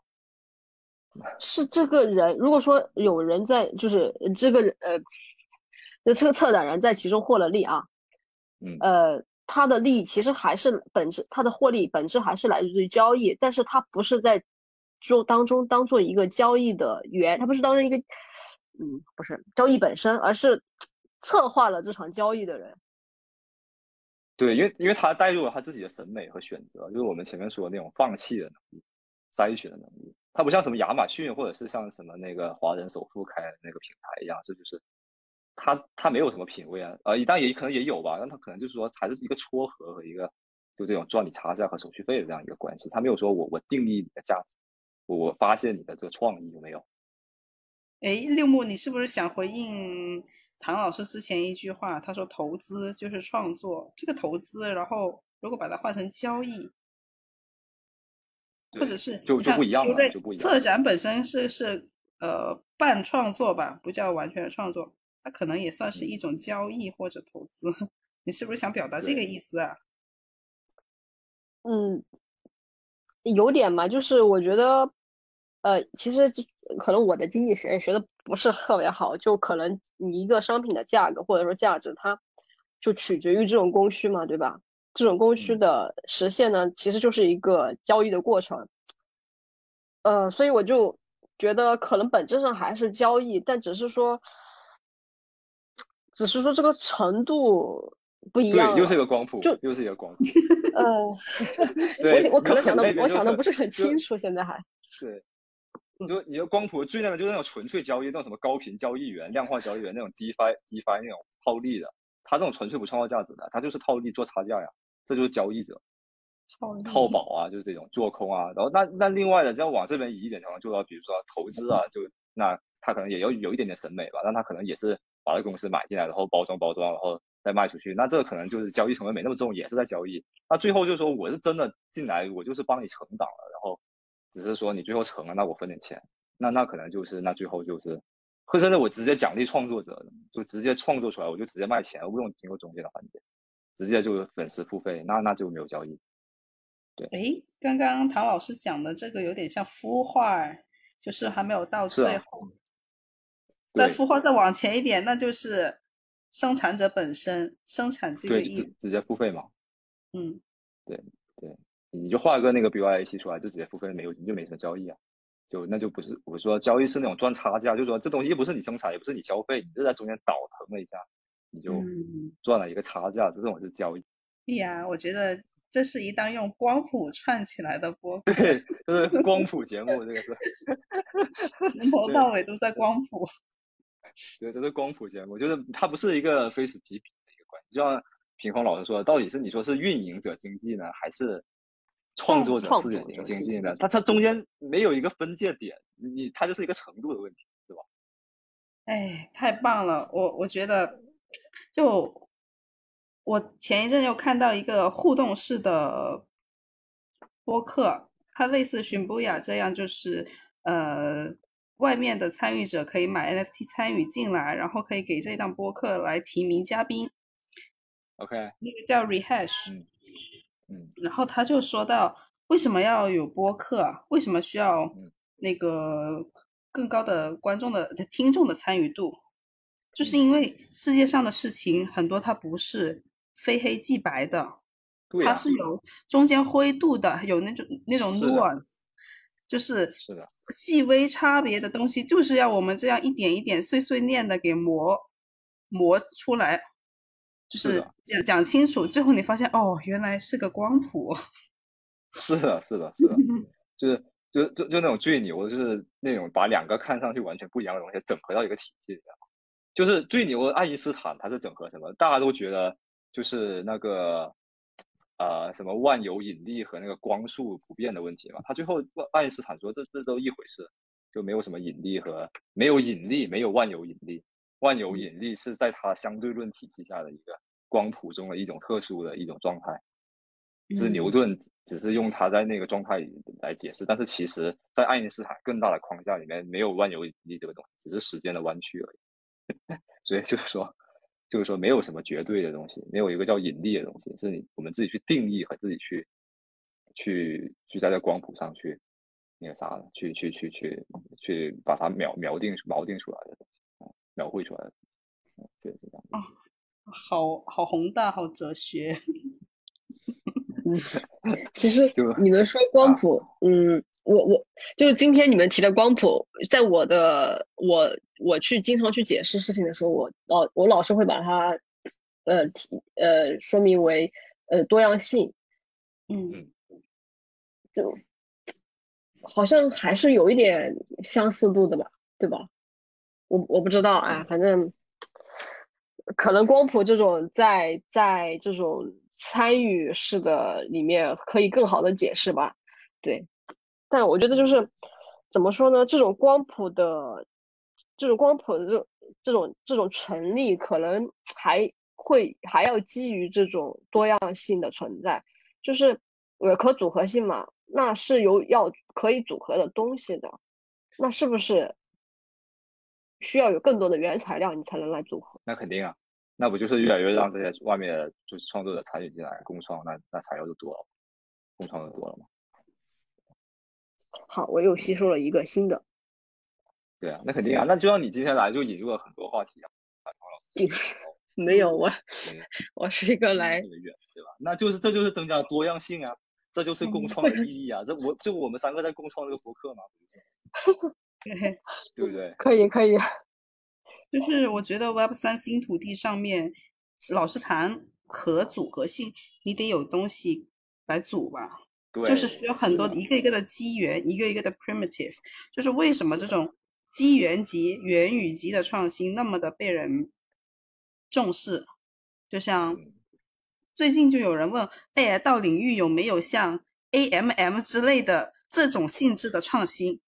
其实大家就很看重这个东西，而且这种东西就是它很值钱，颠覆式的，是的，是的，资本会去认可这样的东西。是的，是的，因为有了这样一个一个的 primitive，嗯，才可以搭起积木啊。是的，当然这个很重要，但是这种是可遇不可求。